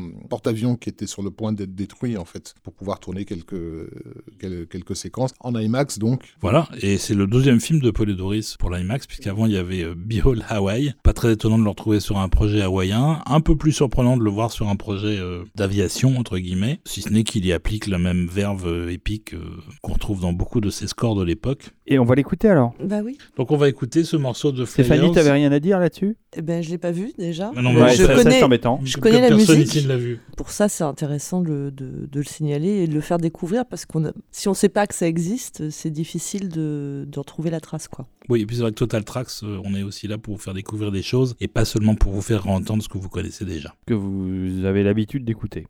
Voilà. Alors, c'est parti pour Et de- Fl- Flyers Et, alors. donc ça s'appelle The Test et c'est une scène où apparemment euh, il y a des pilotes qui changent d'avion en plein, en, en plein vol, enfin un truc un peu, un peu de malade mental. quoi. Avec les caméras IMAX embarquées. hein. Oui, d'époque, c'est-à-dire des grosses caméras. C'est ça, c'est ça. Donc euh, et c'est le, c'est le, la grande scène finale du film. Ok.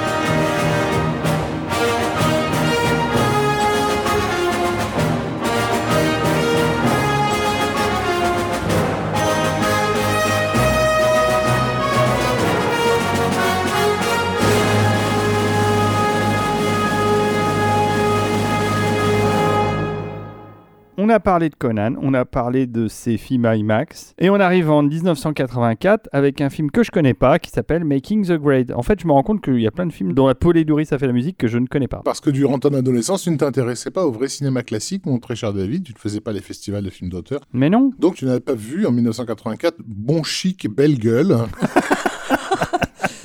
Ah, c'est le titre français, ça. C'est le titre français. avec. Jude Nelson et John Ali et Gordon Jump, acronyme BCBG, qui est donc euh, une- la comédie euh, Making the Grade, qui est une, bah, grosso modo, une espèce de, de réadaptation du Prince et le Pauvre euh, version collège. C'était la mode à l'époque. hein. On avait un fauteuil, un fauteuil pour deux euh, de John Landis qui jouait aussi Ouais. de ça. Le principe du Prince et le Pauvre, c'est-à-dire que le bon chic belle gueule, euh, c'est un jeune homme de bonne famille qui décide de se faire remplacer parce qu'il rentre dans une école d'élite par un mec qui vient de la rue et qui est très débrouillard et qui doit en gros étudier à sa place pendant que l'autre va prendre sa, sa place. Enfin, ils intervertissent les, les rôles, quoi. Voilà, c'est ça Making the Grade. Et donc pour Basile Polidoris, c'est un passage obligé, puisque c'est un film canon, et que Canon Film, c'était important dans les années 80, et que, en plus, celui qui allait devenir plus tard son agent travaillait chez Canon, c'était Richard Kraft. Il était chargé des photocopies à l'époque. Il était vraiment tout en bas de Ah, l'échelle.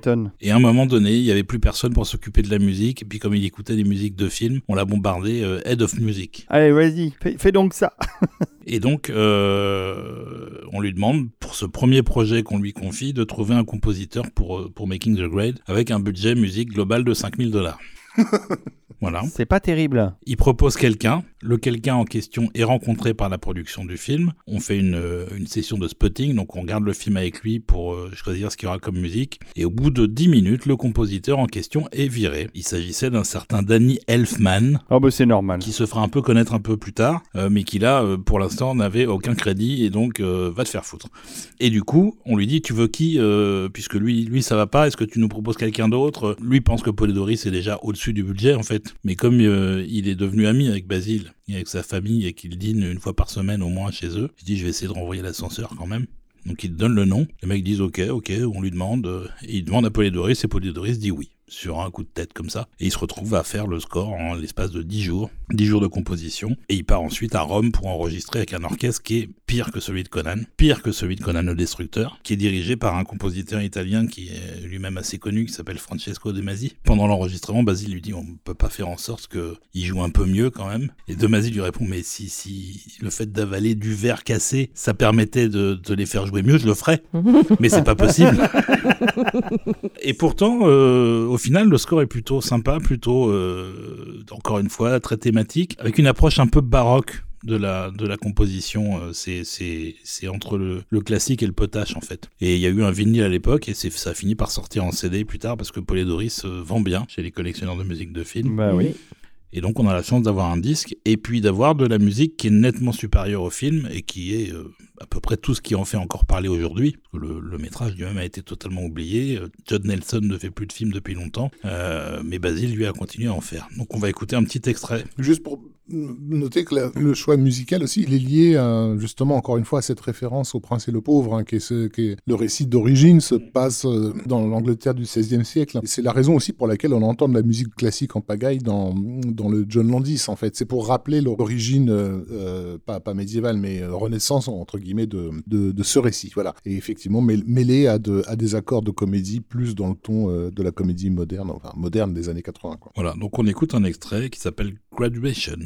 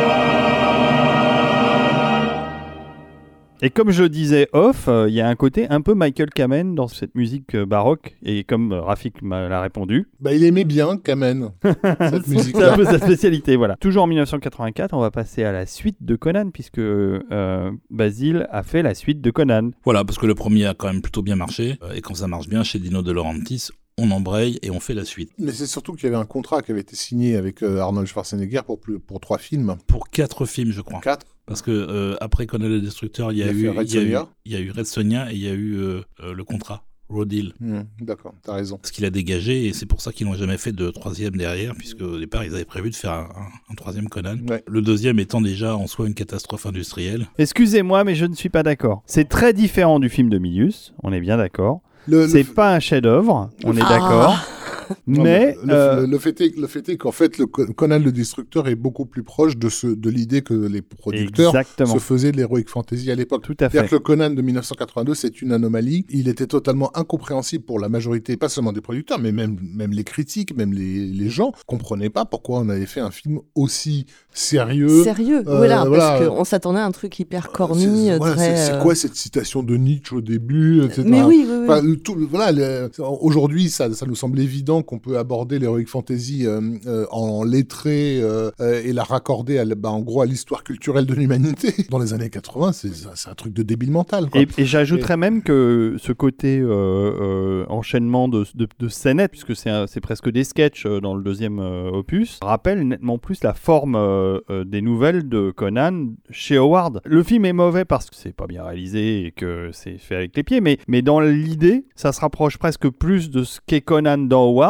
que dans le premier film où c'est, comme tu dis, un ovni euh, total par rapport Dans, dans- à, dans l'idée, euh, ça se rapproche surtout du MCU avec des scénarios écrits avec les pieds. Et...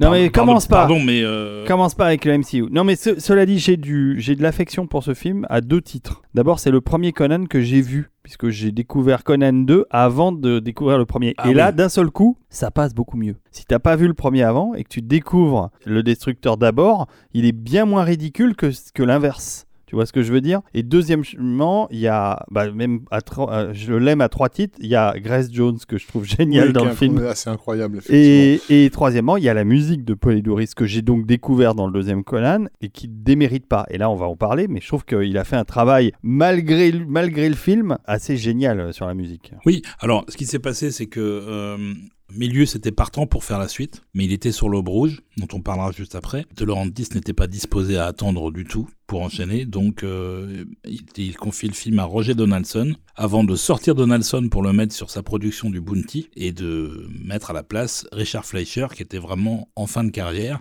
On avait vraiment plus rien à foutre. hein. qui se souvenait même pas d'ailleurs quand il a fait le commentaire du Hmm. l- audio du DVD, d'avoir fait quoi que ce soit sur le film. Non, non, mais- Euh, comme sur euh, Red Sonia qui suivra juste après. Alors Fleischer, voilà, oui, qui effectivement, euh, de- c'était une grosse dégringolade euh, à l'époque pour euh, des gamins comme moi qui avaient connu ce nom avec les Vikings, en C'est fait, ça. qui était- qui était euh, ce qui se rapprochait le plus d'un film d'heroic fantasy de qualité. Ouais. et c'est d'ailleurs, suite à, à- à sa, sa vision et à son amour pour les Vikings que Dino De Laurentiis était allé le chercher. Hum, hum. Il a dû être un peu déçu du résultat au final. Après, il n'y avait, pas de- il y avait pas de budget comme sur le premier, il y avait beaucoup moins d'argent. Et puis tout a été fait à l'arrache, le tournage a été fait à l'arrache. Et Beaucoup Basile, moins d'argent. Moi, je, moi, je pensais qu'ils allaient dépenser des milliards et des milliards pour, pour la scène finale dans le palais de cristal euh, avec le monstre euh, Dagot. Tot- Totamon Agot, je sais pas Ouais. quoi. Sublime ce monstre. Totamon, c'est le prêtre, Dagot, c'est le monstre. Mais Dagot, il est, c'est un truc japonais. euh, c'est, euh, c'est un kaiju, euh, un mini kaiju, c'est ça, Dagot Non? Bon, allez, me regardez pas. Non, euh, je, je sais pas, je sais pas d'où ça vient, d'une des nouvelles de Robert Howard. Mais il y a des choses, hein, même dans le premier, euh, Tulsadum, c'est pas un personnage euh, issu des nouvelles de Conan. Ça vient d'autres nouvelles de Robert Howard, mais pas de Conan. Non, mais ça, c'est pas grave. euh, De toute façon, ce film était voué à, à la. Non, mais dans le premier. Ah oui, dans oui, le dans premier. le premier dans déjà. le premier. Donc euh, euh, là, c'était pas inspiré d'une nouvelle en particulier, c'était plus vaguement, on piochait un peu dans l'univers, un peu, T'es pas inspiré du un, tout. un peu n'importe comment, voilà. Et Basile a travaillé sur la composition, il a fait ça en 15 jours. Le premier, il a mis un an et demi. Franchement, le résultat est pas si honteux quand Ah on non, voit le peu de temps qu'il a eu. Ah non, non, c'est pas honteux du Euh, Bah, c'est lui qui s'en sort le mieux. hein. D'autant que tout. Très, très D'autant qu'il est retourné à Rome enregistré, ça a encore été une catastrophe avec l'orchestre. Et il existe également un enregistrement, euh, toujours chez Music, de Conan le Destructeur, qui est bien meilleur que l'original et qui est aussi beaucoup plus complet. Et on les remercie pour leur travail. Non, c'est clair, hein, parce que c'est Ouais, oui. un truc que j'ai beaucoup écouté aussi euh, à l'époque, justement, parce qu'une fois que tu as épuisé le Conan originel, il faut bien que voilà, tu as besoin de ta cam, quoi. Et Conan le Destructeur, c'était coupé, hein, tu le sentais bien, mais ça, C'est ça bien faisait quand même, le, c'est ça bien. faisait quand même le job. Il y a quoi. deux trois morceaux. euh, bah, l'arrivée euh, dans la ville là au début, euh, le, le morceau est magnifique quoi. Oui, puis il retravaille certains des thèmes qu'il avait fait pour le premier, parfois en isolant certes simplement des segments rythmiques ou des choses comme ça. Euh, il travaille à l'économie parce qu'il a pas le temps, mais il fait ça avec un tel talent que ça reste euh, assez impressionnant quand même. Et le morceau le plus impressionnant, c'est celui qu'on va écouter. Alors, parce qu'on avait déjà passé des morceaux dans notre, dans notre série fantasy, voilà. Ouais, je sais pas ce qu'on avait mais mis. pas celui-ci, effectivement. pas celui-là Ouais. Donc, euh, c'est c'est le morceau Crystal Palace. hein. Voilà, qui est assez long, Bah oui parce que c'est une confrontation avec un magicien là. C'est- avec un magicien qui, est, qui, est, qui, est- qui a à moitié une tête de singe. euh, Oui, non, mais alors, singe, non, mais- singe reptile, euh, Passons serpent. sur les détails. Par contre, ce qui est Enfin, intéressant, je dans pense que c'est un maquillage qui a coûté environ un million, et, un million, deux millions de dollars. c'est ça, oui. Je pense. hein. Euh, À la ouais. louche. Euh, pour- surtout pour transporter l'équipe à, à Hawaï pour le faire. Je veux dire, Bah, C'était je- Carlo Rambaldi qui faisait les effets bah, et attends, c'est pas n'importe qui. qui, qui- qui, bien sûr n'a jamais été connu comme une grosse feignasse non plus. Non, non, d'ailleurs, d'ailleurs son, son, son King Kong est bien meilleur que celui de Peter Jackson euh, et, bien des années après. et, et et ces aliens en pyjama de rencontre du troisième Non, type. mais le fameux monstre dont vous parliez tout à l'heure, le Dagot, fallait quand même six personnes hein, pour, euh, Pour le faire tourner. le faire tourner. Donc, euh, t'as envie de dire déjà, ça crée de l'emploi. Ça, c'est important. il faisait rien, c'était juste parce qu'il était très lourd, et sinon il tombait. Donc voilà, pour ceux qui n'ont pas vu le film, Dagot, c'est un- une créature Lovecraftienne très très moche, avec Mm. euh, qui fait un peu gros mopette. euh, dans, Avec dans- une voilà. bouche verticale, avec Voilà. des petites dents pointues. Et des, ouais, des espèces d'ailes. euh, Et puis des- avec Ah, lesquelles- ah oui, ailes ridicules. euh, Oui, oui, des ailes ridicules qui servent à rien, mais avec Et- lesquelles il fait des, ça. croches, des croche-pattes à Grace Jones. Voilà. C'est ça, et, des- et des, des pattes griffues qui servent à rien, qu'il agite comme si c'était une marionnette dans Et, Team et America. donc, ma maquillage absolument sublime, hein, mais qui en plus est sublimé par une mise en scène absolument extraordinaire. Extraordinaire. Avec un caméraman qui sait même pas ce qu'il doit filmer Non, et qui est tout le temps en train de recadrer sur des trucs inutiles. c'est ça.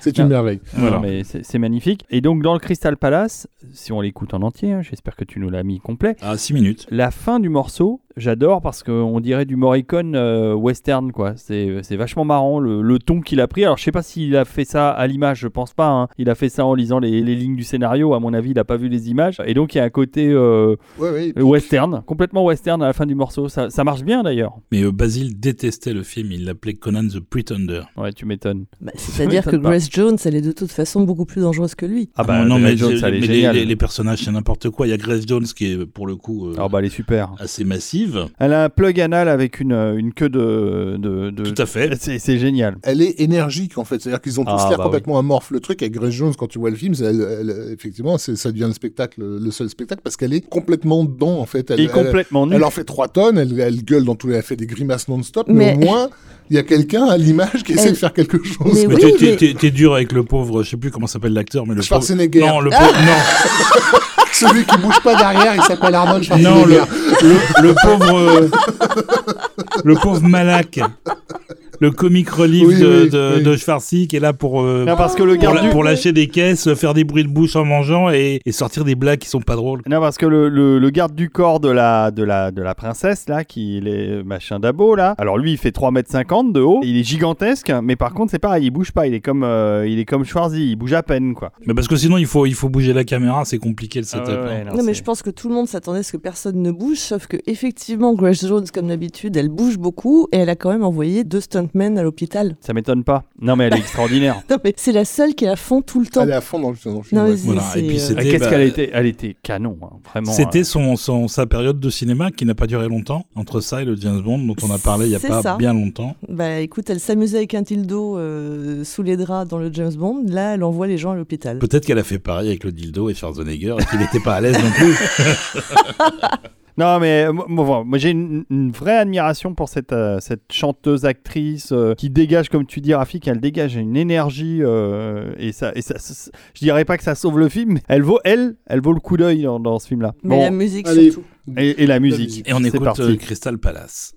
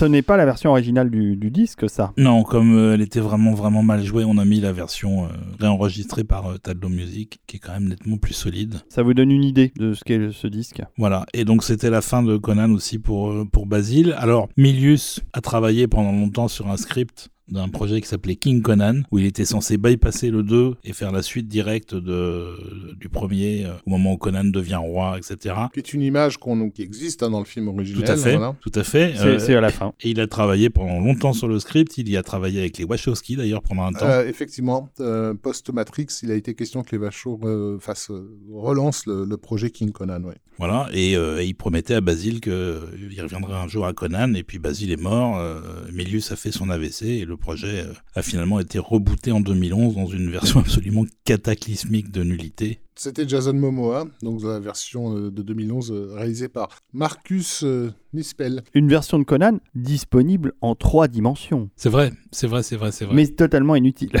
Ah non, mais de toute façon, voilà.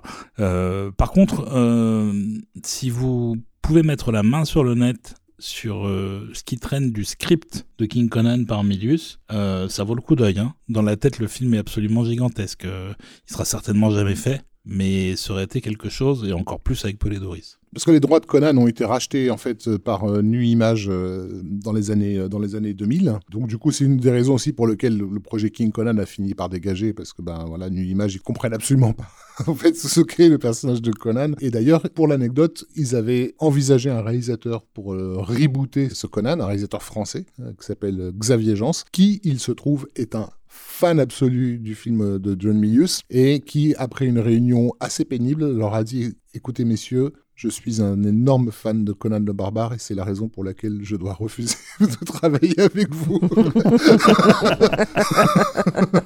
J'en suis désolé. Ça va pas être possible. Voilà. Donc euh, la, la catastrophe euh, à venir était, était, était annoncée bien avant que le pauvre Marcus Nispel euh, se retrouve sur le projet. Quoi. On a vraiment des producteurs qui ne comprennent que dalle à, à- à ce qu'ils ont entre les mains. quoi. Voilà, on aimerait dire que ça s'est arrangé depuis, je ne suis pas sûr. Bah, depuis, il n'y a, y a pas eu grand-chose euh, autour du personnage. Il y a eu une série, mais c'était pareil, c'était les années de- début des années 2000. euh. Euh, ok, euh, bon, bah, Exit Conan. euh, Voilà, par contre, on reste avec Milius Ah bah oui, pour son film suivant, en, toujours en 1984. toujours en 1984, qui est L'Aube Rouge. Oui, Red Dawn, qui est un film euh, pacifiste sur, euh, C'est ça, un grand film pacifiste. sur une potentielle invasion des États-Unis. euh, par les Russes. Par la vermine communiste. voilà. Faisons simple. In a nutshell, Et, et- et pour lequel il y a eu un remake. Ils ont carrément remaké ce film. C'est vrai Il y a beaucoup de trucs qu'on peut remaker. Avec Thor dedans. Mais et- et ils ont remaké L'Aube Rouge, quoi. Donc, euh, L'Aube Rouge, c'est déjà un film euh, complètement what the fuck, même à l'époque où c'était euh, encore, euh, il y avait encore euh, les, le bloc de l'Est et la guerre froide. Mais euh, euh, 20 ans après, le fait de remaker ce truc-là, ça m'a vraiment surpris. Alors, cela dit, le film à l'époque était intéressant, je trouve. Mais c'est normal, c'est du Milius, donc il y a toujours des choses intéressantes ça. dedans. Et surtout, alors la musique. Alors je trouve que la musique de, de Basile, bah, elle colle au film, mais il a réussi à créer un thème militariste à la fin, qui est euh, pour moi un des plus incroyables thèmes militaristes jamais écrits. Et c'est, on va l'écouter sûrement, mais, euh, euh, peut-être que Rafik peut nous parler un peu plus du film. Comment ça s'est fait ce projet de l'Aube Rouge? J'en sais rien. Et ben voilà, et ben c'est ça, ça sert d'avoir un spécialiste du cinéma autour de la Il table. se faisait chier. euh. il, il était colère ce jour-là. Il avait son gueule C'est un drôle, un de projet. Résume, Non, non, mais, résume euh, le, le pitch. euh, En fait, c'est vrai que c'est vrai que le, le- le souvenir qu'on a du film, c'est que c'est un film extrêmement euh, patriote, euh, premier degré, réganien. euh, Enfin voilà, tous les adjectifs ont pu être balancés dessus. de droite. que- oui, de droite. De droite. Alors que c'est un petit peu plus compliqué que ça, départ, ça, a, été- ça a été écrit par un gars qui à l'époque n'est pas du tout connu encore, qui s'appelle Kevin Reynolds, et qui est un scénariste qui, au même titre que Milius, en fait, s'intéresse aux questions de civilisation. En fait, encore une fois, on revient toujours à, à- ce point-là. Le truc avec Milius ou même Oliver Stone ou même donc Kevin Reynolds, c'est qu'ils c'est pas, c'est pas des idéalistes qui, c'est des mecs qui observent l'histoire en fait, qui observent comment ça concrètement les choses se, se passent. Et effectivement, dans l'Aube Rouge, on a des rappels historiques, hein, des invasions chinoises, etc. Enfin, de comment euh, un pays euh, euh, subit ou ne subit pas des, des, des attaques et des invasions, quoi. Parce que l'idée à l'époque, c'est que effectivement, l'Amérique est déjà en train train de devenir une superpuissance molle, c'est-à-dire qu'elle a, elle a la meilleure armée du, du, du monde, mais sa population n'est pas une population euh, déjà elle est pas elle est pas unie, elle part en couille. euh, les, les, les jeunes ils écoutent de la musique de débile, tu vois, ils-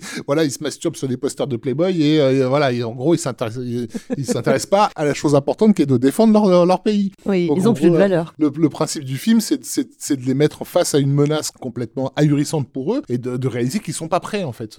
Ils sont pas prêts à ça. Il y a, il y a une unification nécessaire euh, que le film raconte en fait de gens qui, re- qui prennent leur, res- leur, leur, euh, responsabilité, on va dire. Donc ce, ce- ce script, enfin, évidemment, euh, ces thématiques euh, euh, civilisationnelles tapent dans l'œil de Milius, qui, euh, qui, qui, je pense, a poussé un petit peu le, le- le potard euh, concernant la description des, Russes. Kevin Relos, donc on vous invite à regarder La Bête de guerre, qui met en scène des soviétiques, hein, qui, Ouais, est, ouais. voilà, et qui, qui est Ah, un qui est film- un chef-d'œuvre. euh, un superbe film, mais aussi un film qui pose ces questions-là, en fait, de, de, de- c'est c'est quoi, c'est quoi le pouvoir, c'est quoi la guerre, c'est quoi, euh, à quoi ça sert tout ça, euh, bon. Bon, après, il s'est perdu. hein. Après Oui, clairement. Fandango et la, la bête de guerre, après, Oui, il s'est un peu perdu. Kevin. Mais il a, il a fait un film, euh, un film rap- euh, qui s'appelait Rapa Nuit et qui était Oui. aussi un film qui posait la question de ce que qu'est-ce qu'ils font d'une civilisation. Sur la fin de la civilisation. de la civilisation Ouais. euh, de, De- des- de l'île de Pâques. Donc, ben, en gros, le film s'est fait effectivement parce que à la MGM, on sentait que le vent était en train de tourner politiquement dans le pays et que du coup, ce genre de truc totalement inimaginable dans les années 70 avait plus de chances de, de, De se faire. Voilà. Donc, Mhm. euh, après, ben, une fois que ça a été. euh, Et, et c'est comme beaucoup de films de cette époque, hein, euh, il y, a, il y a une double lecture. Même Milius est un peu en avance par rapport à, aux tendances euh, Verhoeven, on va dire, qui, seront, à- qui vont arriver un peu après, vers la fin des années 80. Et dans ce film, à la revoyure, je trouve qu'il y a une vraie double lecture entre le côté très patriote, euh, qui est caricatural, et euh, comme tu dis, euh, cette fin de civilisation, euh, et, et qui annonçait d'ailleurs la chute, euh, la chute du, du bloc soviétique. Euh,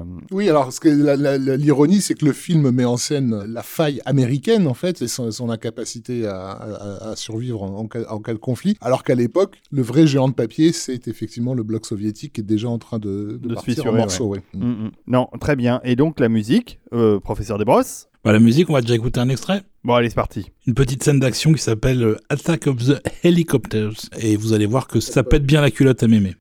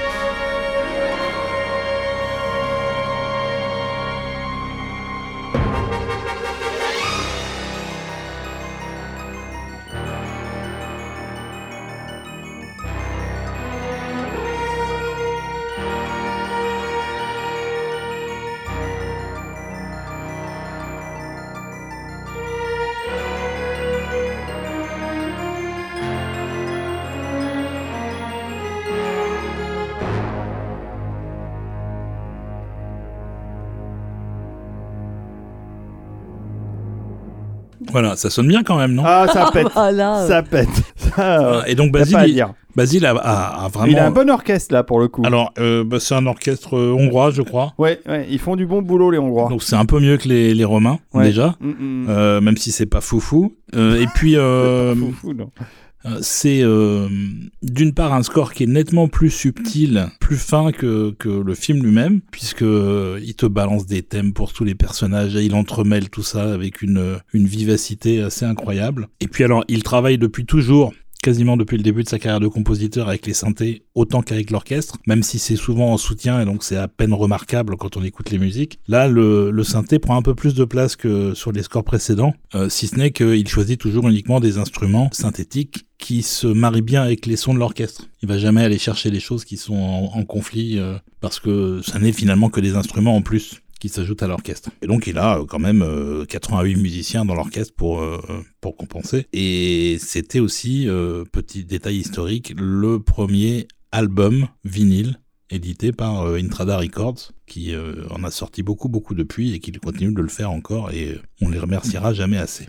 Que qu'ajouter après ça? Pour l'anecdote, euh, c'est quand même le film qui est rentré au livre Guinness des records comme étant le film contenant le plus d'actes de violence à son époque, à raison de, je crois, 134 actes de violence euh, sur Ça- la totalité. Ça, ça démarre tout de suite, en fait. Il y en a 2,4 par, euh, mi- ont- heure, je ils crois. n'ont pas encore fini de, de- Même- de- non, d'être plus que ça. parachutés, que- qu'ils ont déjà buté un- le, le prof de l'école. Oui, c'est ça, le générique est pas fini, il y a déjà des mecs qui clament en fait.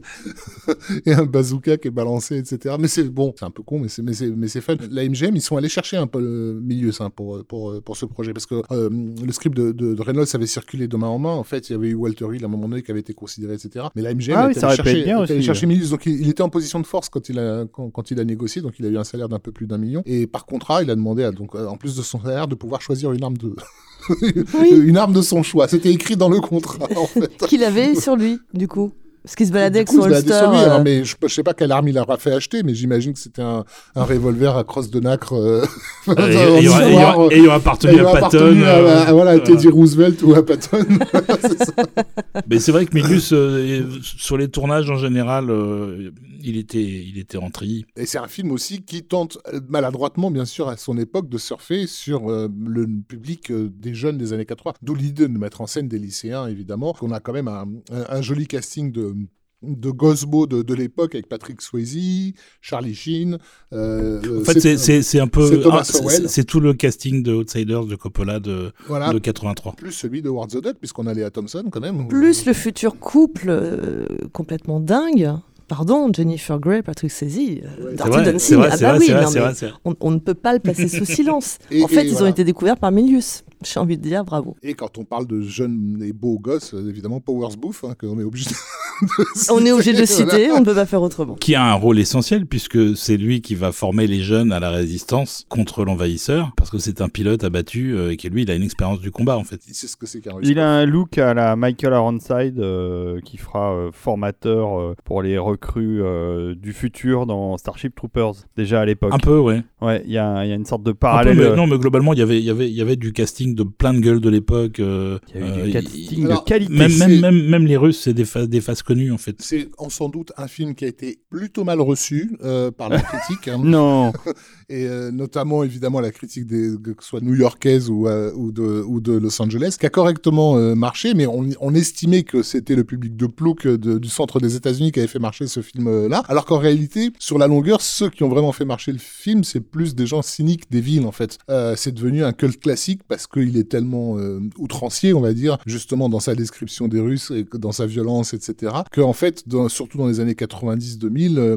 on le voyait régulièrement cité dans les programmes. euh, Enfin, je crois que South Park euh, euh, l'a, l'a- l'a refait. euh, on a eu euh, l'émission euh, Hot Tub Machine aussi qui, qui, qui, qui- avait fait un épisode entier dessus. Enfin voilà, c'est, c'est, plus un truc citadin en fait. Je veux dire, les, les, les Américains patriotes de- du, du Missouri, en réalité, ils regardent pas tu Bah, peut-être certains, parce qu'il y a quand même eu des, euh, ces gens qui se réunissent pour reproduire euh, en réel, entre guillemets, en costume, etc., des scènes de films. Comme certains reproduisent aussi des grandes batailles de la guerre de sécession. Et il y a, il y a eu comme ça ce qu'on appelle du reenactment en anglais. Il y en a eu pour, pour l'Aube Rouge.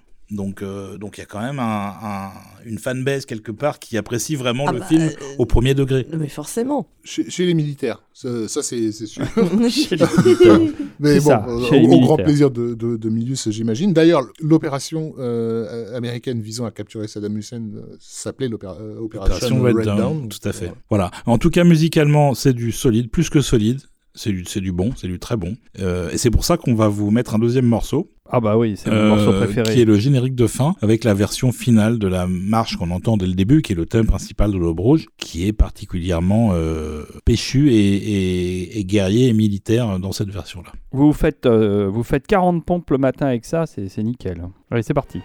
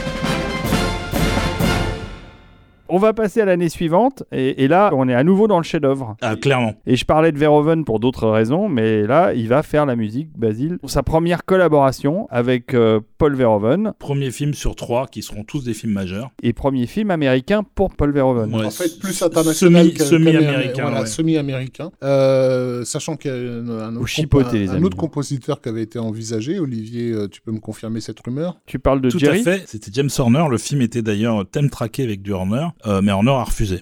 Alors, on Le a- film, avec, film euh, était trop violent pour a lui. vu quelques images, il s'est il s'est levé, il a dit au revoir. Ce n'est pas pour moi. Voilà. Au départ, euh, Verhoeven pensait aussi à Goldsmith. Oui.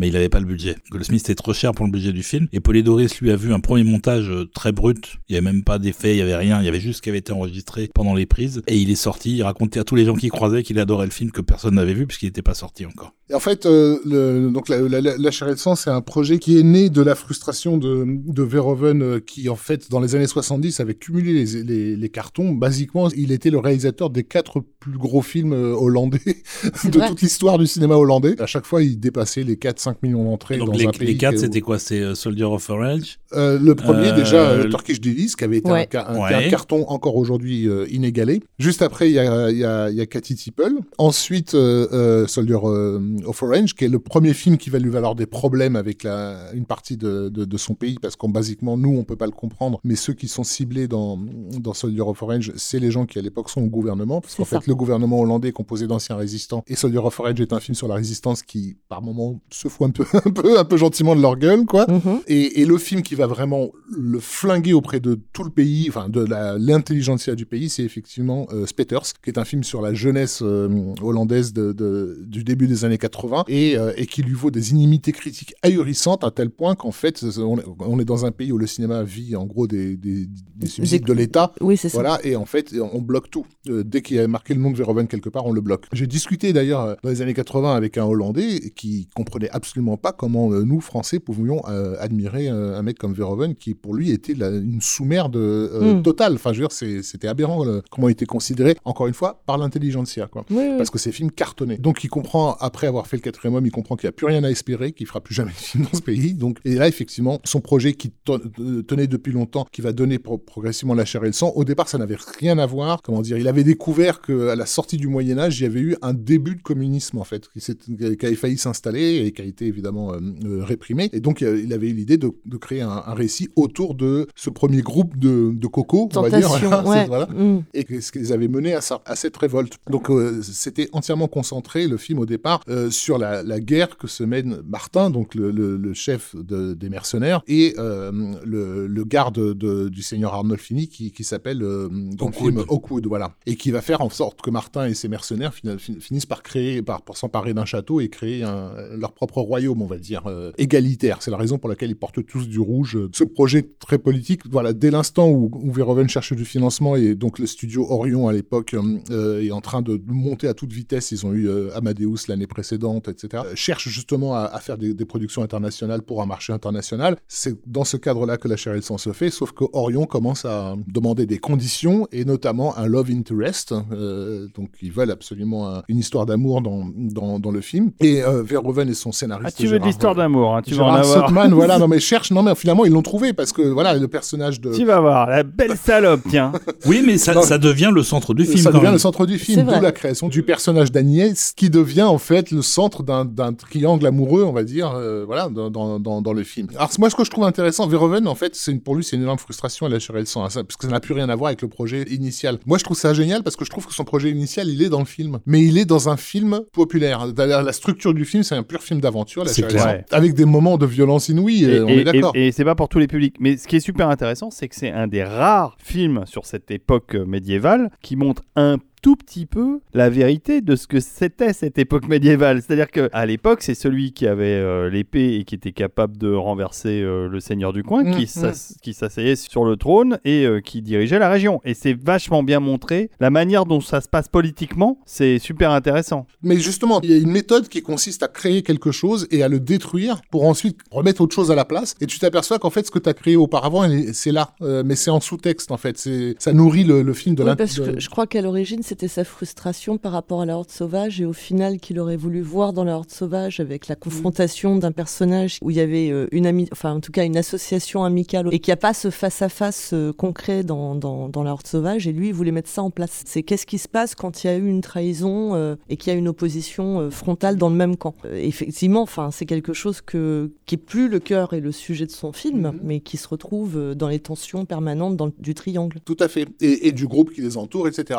Donc du coup, la chair et le sang, ça, ça raconte quoi pour ceux qui l'ont qui l'ont pas vu? En bref, c'est donc un, seigneur qui cherche à renverser un autre, donc il s'appelle Arlon Philly. Il utilise une armée de mercenaires, comme on le fait à cette époque-là. Donc on est à la sortie du Moyen Âge. Hein. On commence à sortir du Moyen Âge pour aller vers la Renaissance. Et, donc euh, donc dirige ce, groupe de mercenaires. Ils, assiègent une cité et en fait il va y avoir une trahison. Euh, c'est-à-dire que ces mercenaires vont pas recevoir euh, le butin qui leur été promis. Le personnage de Martin, donc joué par Rutger Hauer, à la tête de ce groupe de mercenaires, en gros euh, décide de se venger en fait de cette trahison. Martin a engrossé une femme dans son dans son équipe qui fait une fausse couche. L'enfant est enterré sous une croix de Saint-Martin. Donc, comme on est dans une période encore très religieuse, on pense que c'est un signe et que Martin est destiné à les, à les guider. Et surtout qu'il est accompagné d'un soi-disant cardinal mm. euh, qui interprète euh, tout ce qui va dans le sens de Martin. Euh, c'est ça. Comme, comme, comme, étant le, le, le, leader absolu du groupe. Exactement. Et donc, l'objet de cette vengeance, ça va être de capturer la jeune fille d'Arnold Finney, qui est une vierge, donc qui s'appelle Agnès. Alors, toute bouclée, toute belle comme on a, mais effectivement une belle grosse salope. En tout cas, quelqu'un qui est beaucoup travaillé par ses pulsions. Euh...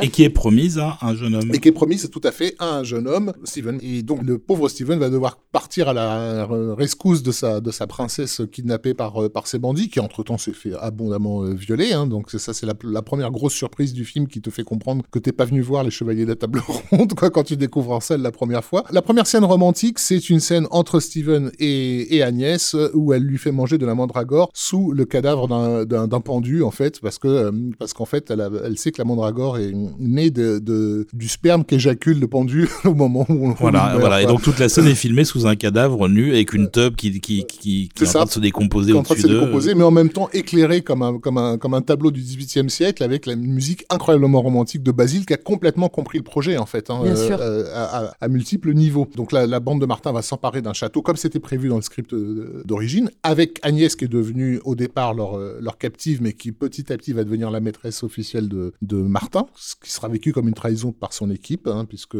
encore une fois, on revient à ce thème communiste, ils portent tous du rouge, ils sont tous égaux, et en même temps, Martin, il commence à se prendre pour le roi, et du coup, il s'habille en blanc, c'est-à-dire la couleur de la, de la royauté, avec sa nouvelle princesse qui est Agnès. Pendant ce temps-là, Steven, lui, qui représente l'arrivée d'une autre époque, en fait, qui est celle de la Renaissance. Hein, oui, puisqu'il est, il, est, inventeur. Il est inventeur, il invente des, des, machines, des Dès choses le début, euh, c'est bien introduit, ça. Et en fait, ben, en fait, la, la, la Agnès, elle sait pas où va son cœur. Est-ce qu'elle va du côté manipulateur, barbare, euh, de puissance euh, sexuelle évidente qui est, qui est représentée par Martin, ou est-ce qu'elle va vers la candeur, l'héroïsme et, euh, et, le premier degré euh, de ce futur probable qu'est Steven? Donc, elle est entre deux époques. À savoir que Agnès, euh, pour être trivial, elle aime la bite. Alors... Alors, mon cher David, effectivement, on est chez Paul Verhoeven, et Verhoeven a démontré dans, son, dans sa période hollandaise qu'il ne reculait devant rien sur les affaires de sexe. Déjà parce que le cinéma hollandais le permettait largement. Je renvoie à Turkish Delight, qui encore une fois est le plus gros carton de l'histoire du cinéma hollandais, quoi. C'est un film chez nous, tu le passes à 23 heures et encore, c'est pas, c'est pas, c'est pas sûr. Pas gagné, hein. En France, à l'époque, il est sorti dans des salles qui ne passaient que du cinéma érotique. Le sexe, chez, déjà en Hollande, ils ont un rapport assez décomplexé à la question, et Verhoeven, il est allé toujours très loin. Donc quand il fait la chair et le sang, bah oui, bien sûr qu'Agnès elle aime la bite. Enfin, je veux dire, c'est pourquoi elle n'aimerait pas tu vois? Déjà, ça fait du bien. Euh, donc, euh, et le film est, le film est extrêmement, euh, extrêmement érotique. Euh, on y reviendra tout à l'heure parce qu'on va écouter un morceau sur une scène justement très érotique. Mais comme il travaille aussi pour les Américains et pour l'international, il découvre que ah, je peux aussi faire beaucoup de violence. Un truc qui en Hollande lui était plus ou moins tacitement interdit. C'était moins facile. C'était moins facile. Ouais. Là, c'est juste lâche-toi. Donc effectivement, on a des bons gros coups, gros coups d'épée dans la gueule qui font du bien. On va peut-être écouter un premier morceau. Tout à fait, qui est l'invasion du château. Qui est en gros euh, une variation sur le thème de Martin, très swashbuckling et en même temps, euh, dans sa version la plus épurée, qui n'est pas celle qu'on va écouter, euh, qui a un côté aussi assez religieux. Puisque Martin est à la fois un leader euh, guerrier et un leader religieux pour son groupe. Bon, écoute ça alors.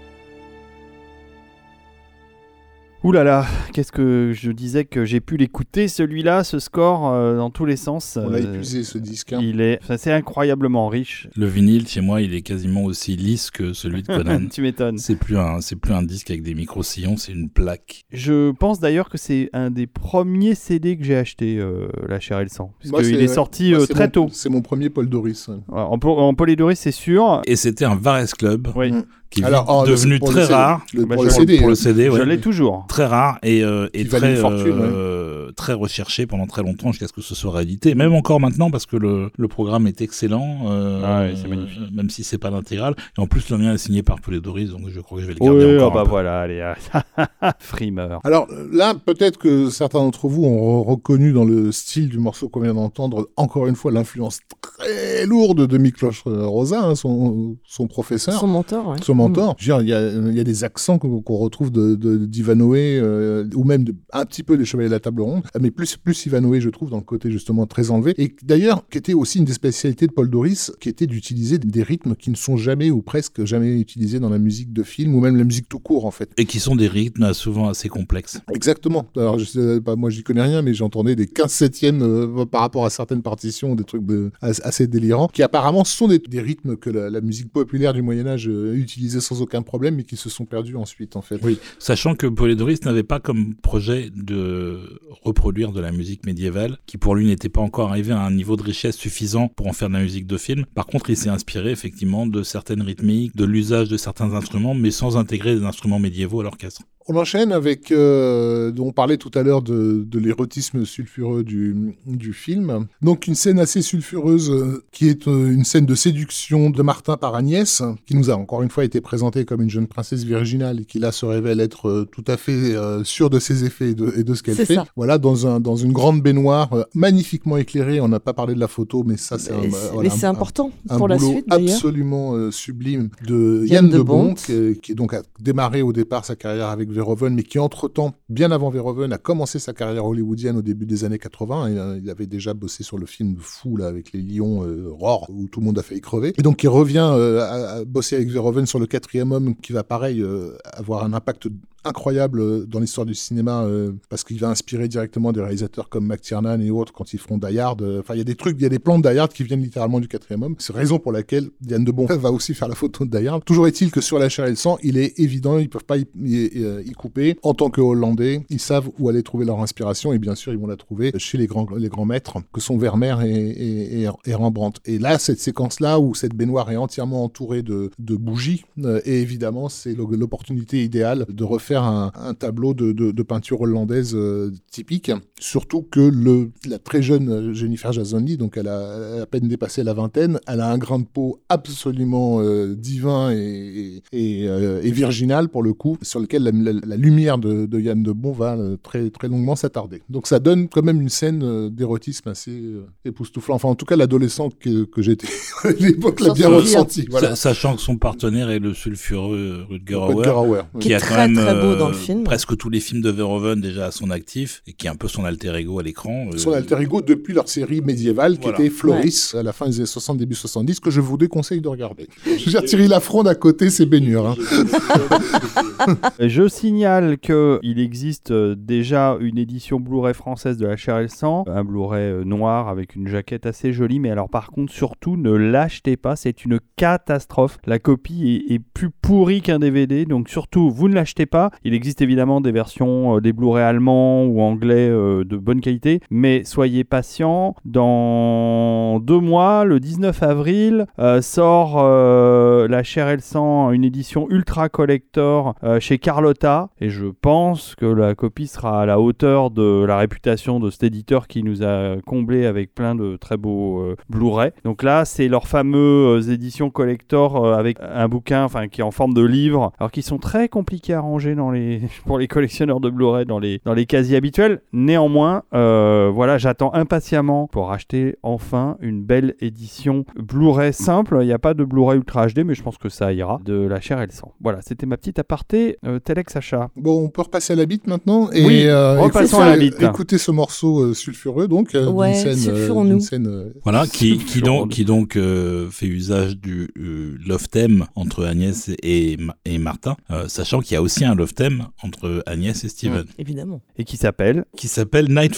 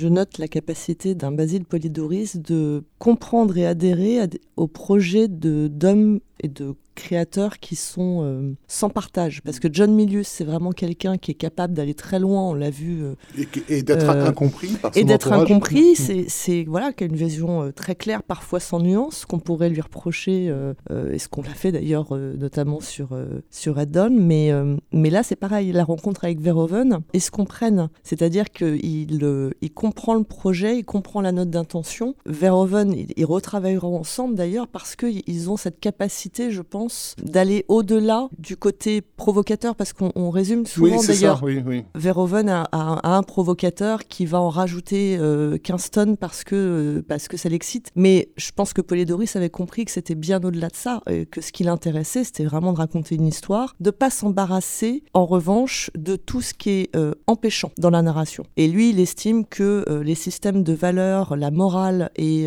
tout ce qui a été mis en place pour contraindre l'empêche de raconter une Mhm. histoire. Je pense que Polidori est très sensible à cette notion-là. Je pense qu'effectivement, il est, il est sensible à ça, mais aussi à, au no quelque part au no bullshit, c'est-à-dire qu'effectivement, euh, ils ne sont provocateurs que parce que les gens sont, sont provoqués, que ce soit Milius ou, ou, ou Verhoeven. Mais c'est pas forcément une intention, ils sont Et comme tout ça. à fait. Euh, Milius, on l'a dit, donc euh, lui, il, il aborde Big Wednesday comme un film sur l'ari- l'aristocratie, que les gens comprennent pas. C'est quoi, c'est des images fascistes, etc. Parce que non, je suis en train de me poser une question sur le statut d'un homme par rapport à, aux éléments et tout ça. Bon bref, Verhoeven, on l'oublie euh, souvent, mais enfin, il a une époque, il a failli rentrer dans les ordres, quoi. Donc c'est un, un, un gars qui est mystique et qui s'interroge sur la religion euh, à longueur de film. qui, qui fait partie d'un groupe d'études sur le Christ, sur la vie du Christ Ouais. depuis euh, plus de 30 ans, et qui est effectivement quelqu'un qui se pose des questions sur la morale, euh, d'un point de vue religieux justement, Mhm. qui ont des résonances dans la chair et le sang. Sauf que tout le reste, le- les histoires de cul, les histoires de violence, c'est, du bullshit en fait. C'est pour ça qu'ils peuvent si facilement faire des scènes, soit de sexe, soit de, soit de violence, parce que tout ça, ils l'ont dépassé en fait. Bien Eux, sûr. ce qui les intéresse, c'est qu'est-ce qui se passe profondément, euh, concrètement,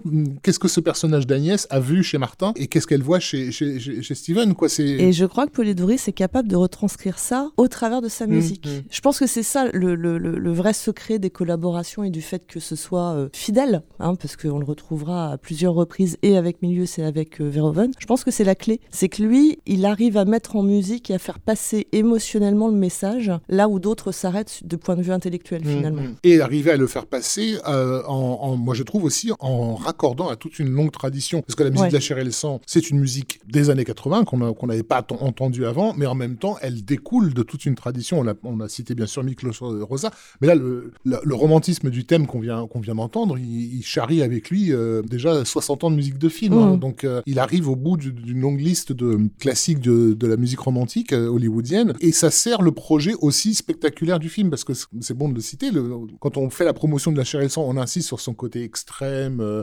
anticonformiste, etc. C'est aussi un spectacle. Mhm. C'est aussi, à l'époque où tu le découvres dans le milieu des années 80, tu dis, enfin un film médiéval spectaculaire, parce qu'on n'en avait pas des masses. Hein, faut- Oui, faut euh, alors que le film est un budget euh, relativement, millions rela- relativement Oui. réduit. Par exemple, la scène d'invasion du château au début, on voit euh, arrivant de la droite toute l'armée des mercenaires Mhm. qui chargent sur le château. Et en fait, les mecs chargent et dès qu'ils sont sortis du cadre à gauche, ils reviennent pour repasser parce qu'ils sont pas nombreux en Voilà, fait. Il n'y a pas le budget pour. Donc il y a plein de trucs comme ça. Et la musique euh, et la photo, parce que la photo est vraiment sublime, concourt vraiment à donner une ampleur à un Mhm. film euh, qui aurait pu ne pas en avoir s'il avait été entre les mains de quelqu'un d'autre. C'est clair. Mm. Bon, c'est anecdotique, mais moi, c'est un film que, que j'ai découvert, donc je connaissais évidemment pas Paul Verhoeven. Avec un, un- un copain, on est allé voir ça parce qu'on pensait que c'était une de ces séries Z Rital, comme il y en avait beaucoup à l'époque, euh, type Les Nouveaux Barbares, euh, euh, etc. Et, et on s'attendait vraiment. L'affiche française était à l'avenant de ça. hein. Exactement. Clairement, Ouais, c'était le le même dessinateur. Et je me souviens que de, bah, de- on est là en gros pour rigoler, quoi. Euh, On va se taper du Z, quoi. Et dès ce plan d'ouverture, donc ce mouvement de grue sur la cité assiégée, j'étais en mode oh oh, qu'est-ce qui se passe là? C'est pas du tout, du tout. Je suis pas venu voir Guerre épée de Sergei Bondarchuk. là. Voilà, donc ouais, non, c'est un film spectaculaire, c'est un film d'aventure, c'est un film qui remplit complètement son contrat, qui était donc celui qui était au fond attendu par Orion, hein, d'avoir un film d'aventure avec un love interest, mais qui en plus signe euh, l'arrivée de, en tout cas dans le monde euh, occidental, enfin chez nous quoi, de ce nouveau nom. Non, mais ça, bah, de 85 à, à, à 89, qu'est-ce qu'on a pu faire chier nos, camarades de, de- de collège avec Verhoeven? Tu, me- tu me lâches avec tes, tes Belges là C'est ça. je, vous- je vous renvoie à, à nos adolescences difficiles de cinéphiles incompris. Donc voilà, gros gros bide. Oui, gros bide, c'est ça le problème. Film très mal vendu, euh, mais qui néanmoins va quand même euh, impressionner les, les producteurs et les studios et qui fait que bah, ça va être quand même ma- malgré tout le ticket d'entrée de, de Verhoeven euh, à Hollywood. Je rappelle qu'il avait failli être sélectionné auparavant pour un film qui s'appelait Le Retour du Jedi. Ça aurait été quelque chose entre les Ewoks. Puisqu'en fait, Spielberg, à ma connaissance, c'est Spielberg qui était fan de Soldier of Orange. du coup, le nom de Verhoeven avait circulé dans son environnement. Quoi. Et quand ils ont casté pour le Retour du Jedi, le- les réalisateurs désirés, s'étaient un temps arrêtés sur David Lynch. Et à un moment donné, ils ont considéré Verhoeven. Sauf que quand George Lucas a voulu voir le travail de Verhoeven, il a pas il s'est trompé de film, il a pas pris Soldier of Orange, il a pris Spetters. Et donc, euh, et dans Spetters, je le dis pour ceux qui l'ont pas vu, mais on a des scènes littéralement pornographiques, euh, homosexuelles, puisqu'il y a une, il y a une Oui. séquence où un homo se fait défoncer la gueule par des homophobes, après euh, une, une fellation filmée en gros plan quand même, et Verhoeven en rit encore aujourd'hui en disant, et George Lucas a vu Spetters au lieu de voir Soldier of Orange, et il a pensé que, que, que les Ewoks allaient, allaient s'enculer. Mais oui, c'est ce que je dis. Ça aurait été bien. Ah, au moins, on aurait rigolé.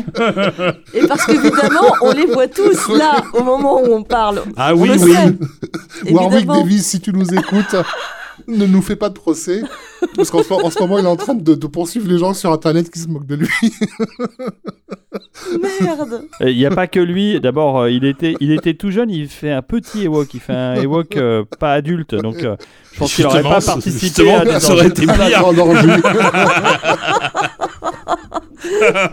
Donc, on parlait de Basile Poledouris. Donc, donc Basile Polidoris, il est ravi d'avoir rencontré Verhoeven et d'avoir trouvé un, au- un autre auteur à rajouter Ah bah, tu à son, parce que- palmarès. Ça va bien marcher entre Euh, les et, deux là. et donc c'est une, une collaboration qui va durer. Et d'ailleurs, euh, Verhoeven disait que euh, quand il voulait de, du cérébral, il faisait appel à Goldsmith, et quand il voulait de l'émotion, il faisait appel à Polidoris. Et donc il apportait une grande importance à la musique. Donc euh, Polidoris a toujours trouvé beaucoup d'échanges, beaucoup de dialogues, énormément de dialogues quand il s'agira de Starship Troopers d'ailleurs, puisque ça durera très longtemps euh, et que Verhoeven est très impliqué dans la création de la musique et surtout lui donne le budget dont il a besoin, malgré le fait que le budget global du film est pas très élevé, puisque Basile va quand même enregistrer son score avec le London Symphony Orchestra et ça, Ça ça, sonne. effectivement, ça s'entend sur la Mais dès les premières On notes. est- on n'est plus à Rome, on n'est plus en Hongrie. Ouais, non, mais dès les premières notes, en fait, c'est ça euh, qui surprend quand on regarde euh, Flesh and Blood, c'est que ça démarre sur un générique à, à l'ancienne, hein, donc euh, fond noir, euh, lettrage blanc, assez, assez classe d'ailleurs, un côté euh, Blade Runner. Euh, Un lettrage au blanc ou rouge, je sais plus. Ouais, il y a des deux, il y a les deux. Mais il y a tout de suite, il y a le- la musique de Paul Louris sur le main title et c'est, bah, ça te met dans l'ambiance, quoi. T'es, t'es direct, tu te dis ah ouais, ça va, ça va sonner. Oui, c'est un, c'est un morceau, euh, enfin c'est un thème qu'on va retrouver dans le générique de fin qu'on Ouais. va vous mettre tout à l'heure. Le générique de fin qui re- euh, voilà, euh, récapitule un peu, un peu tout ce qu'on a eu de- auparavant dans le film. Bah, c'est ça, on a, on a euh, le thème de Martin. Alors, pour info, le thème de Martin euh, est par extension celui des, mercenaires euh,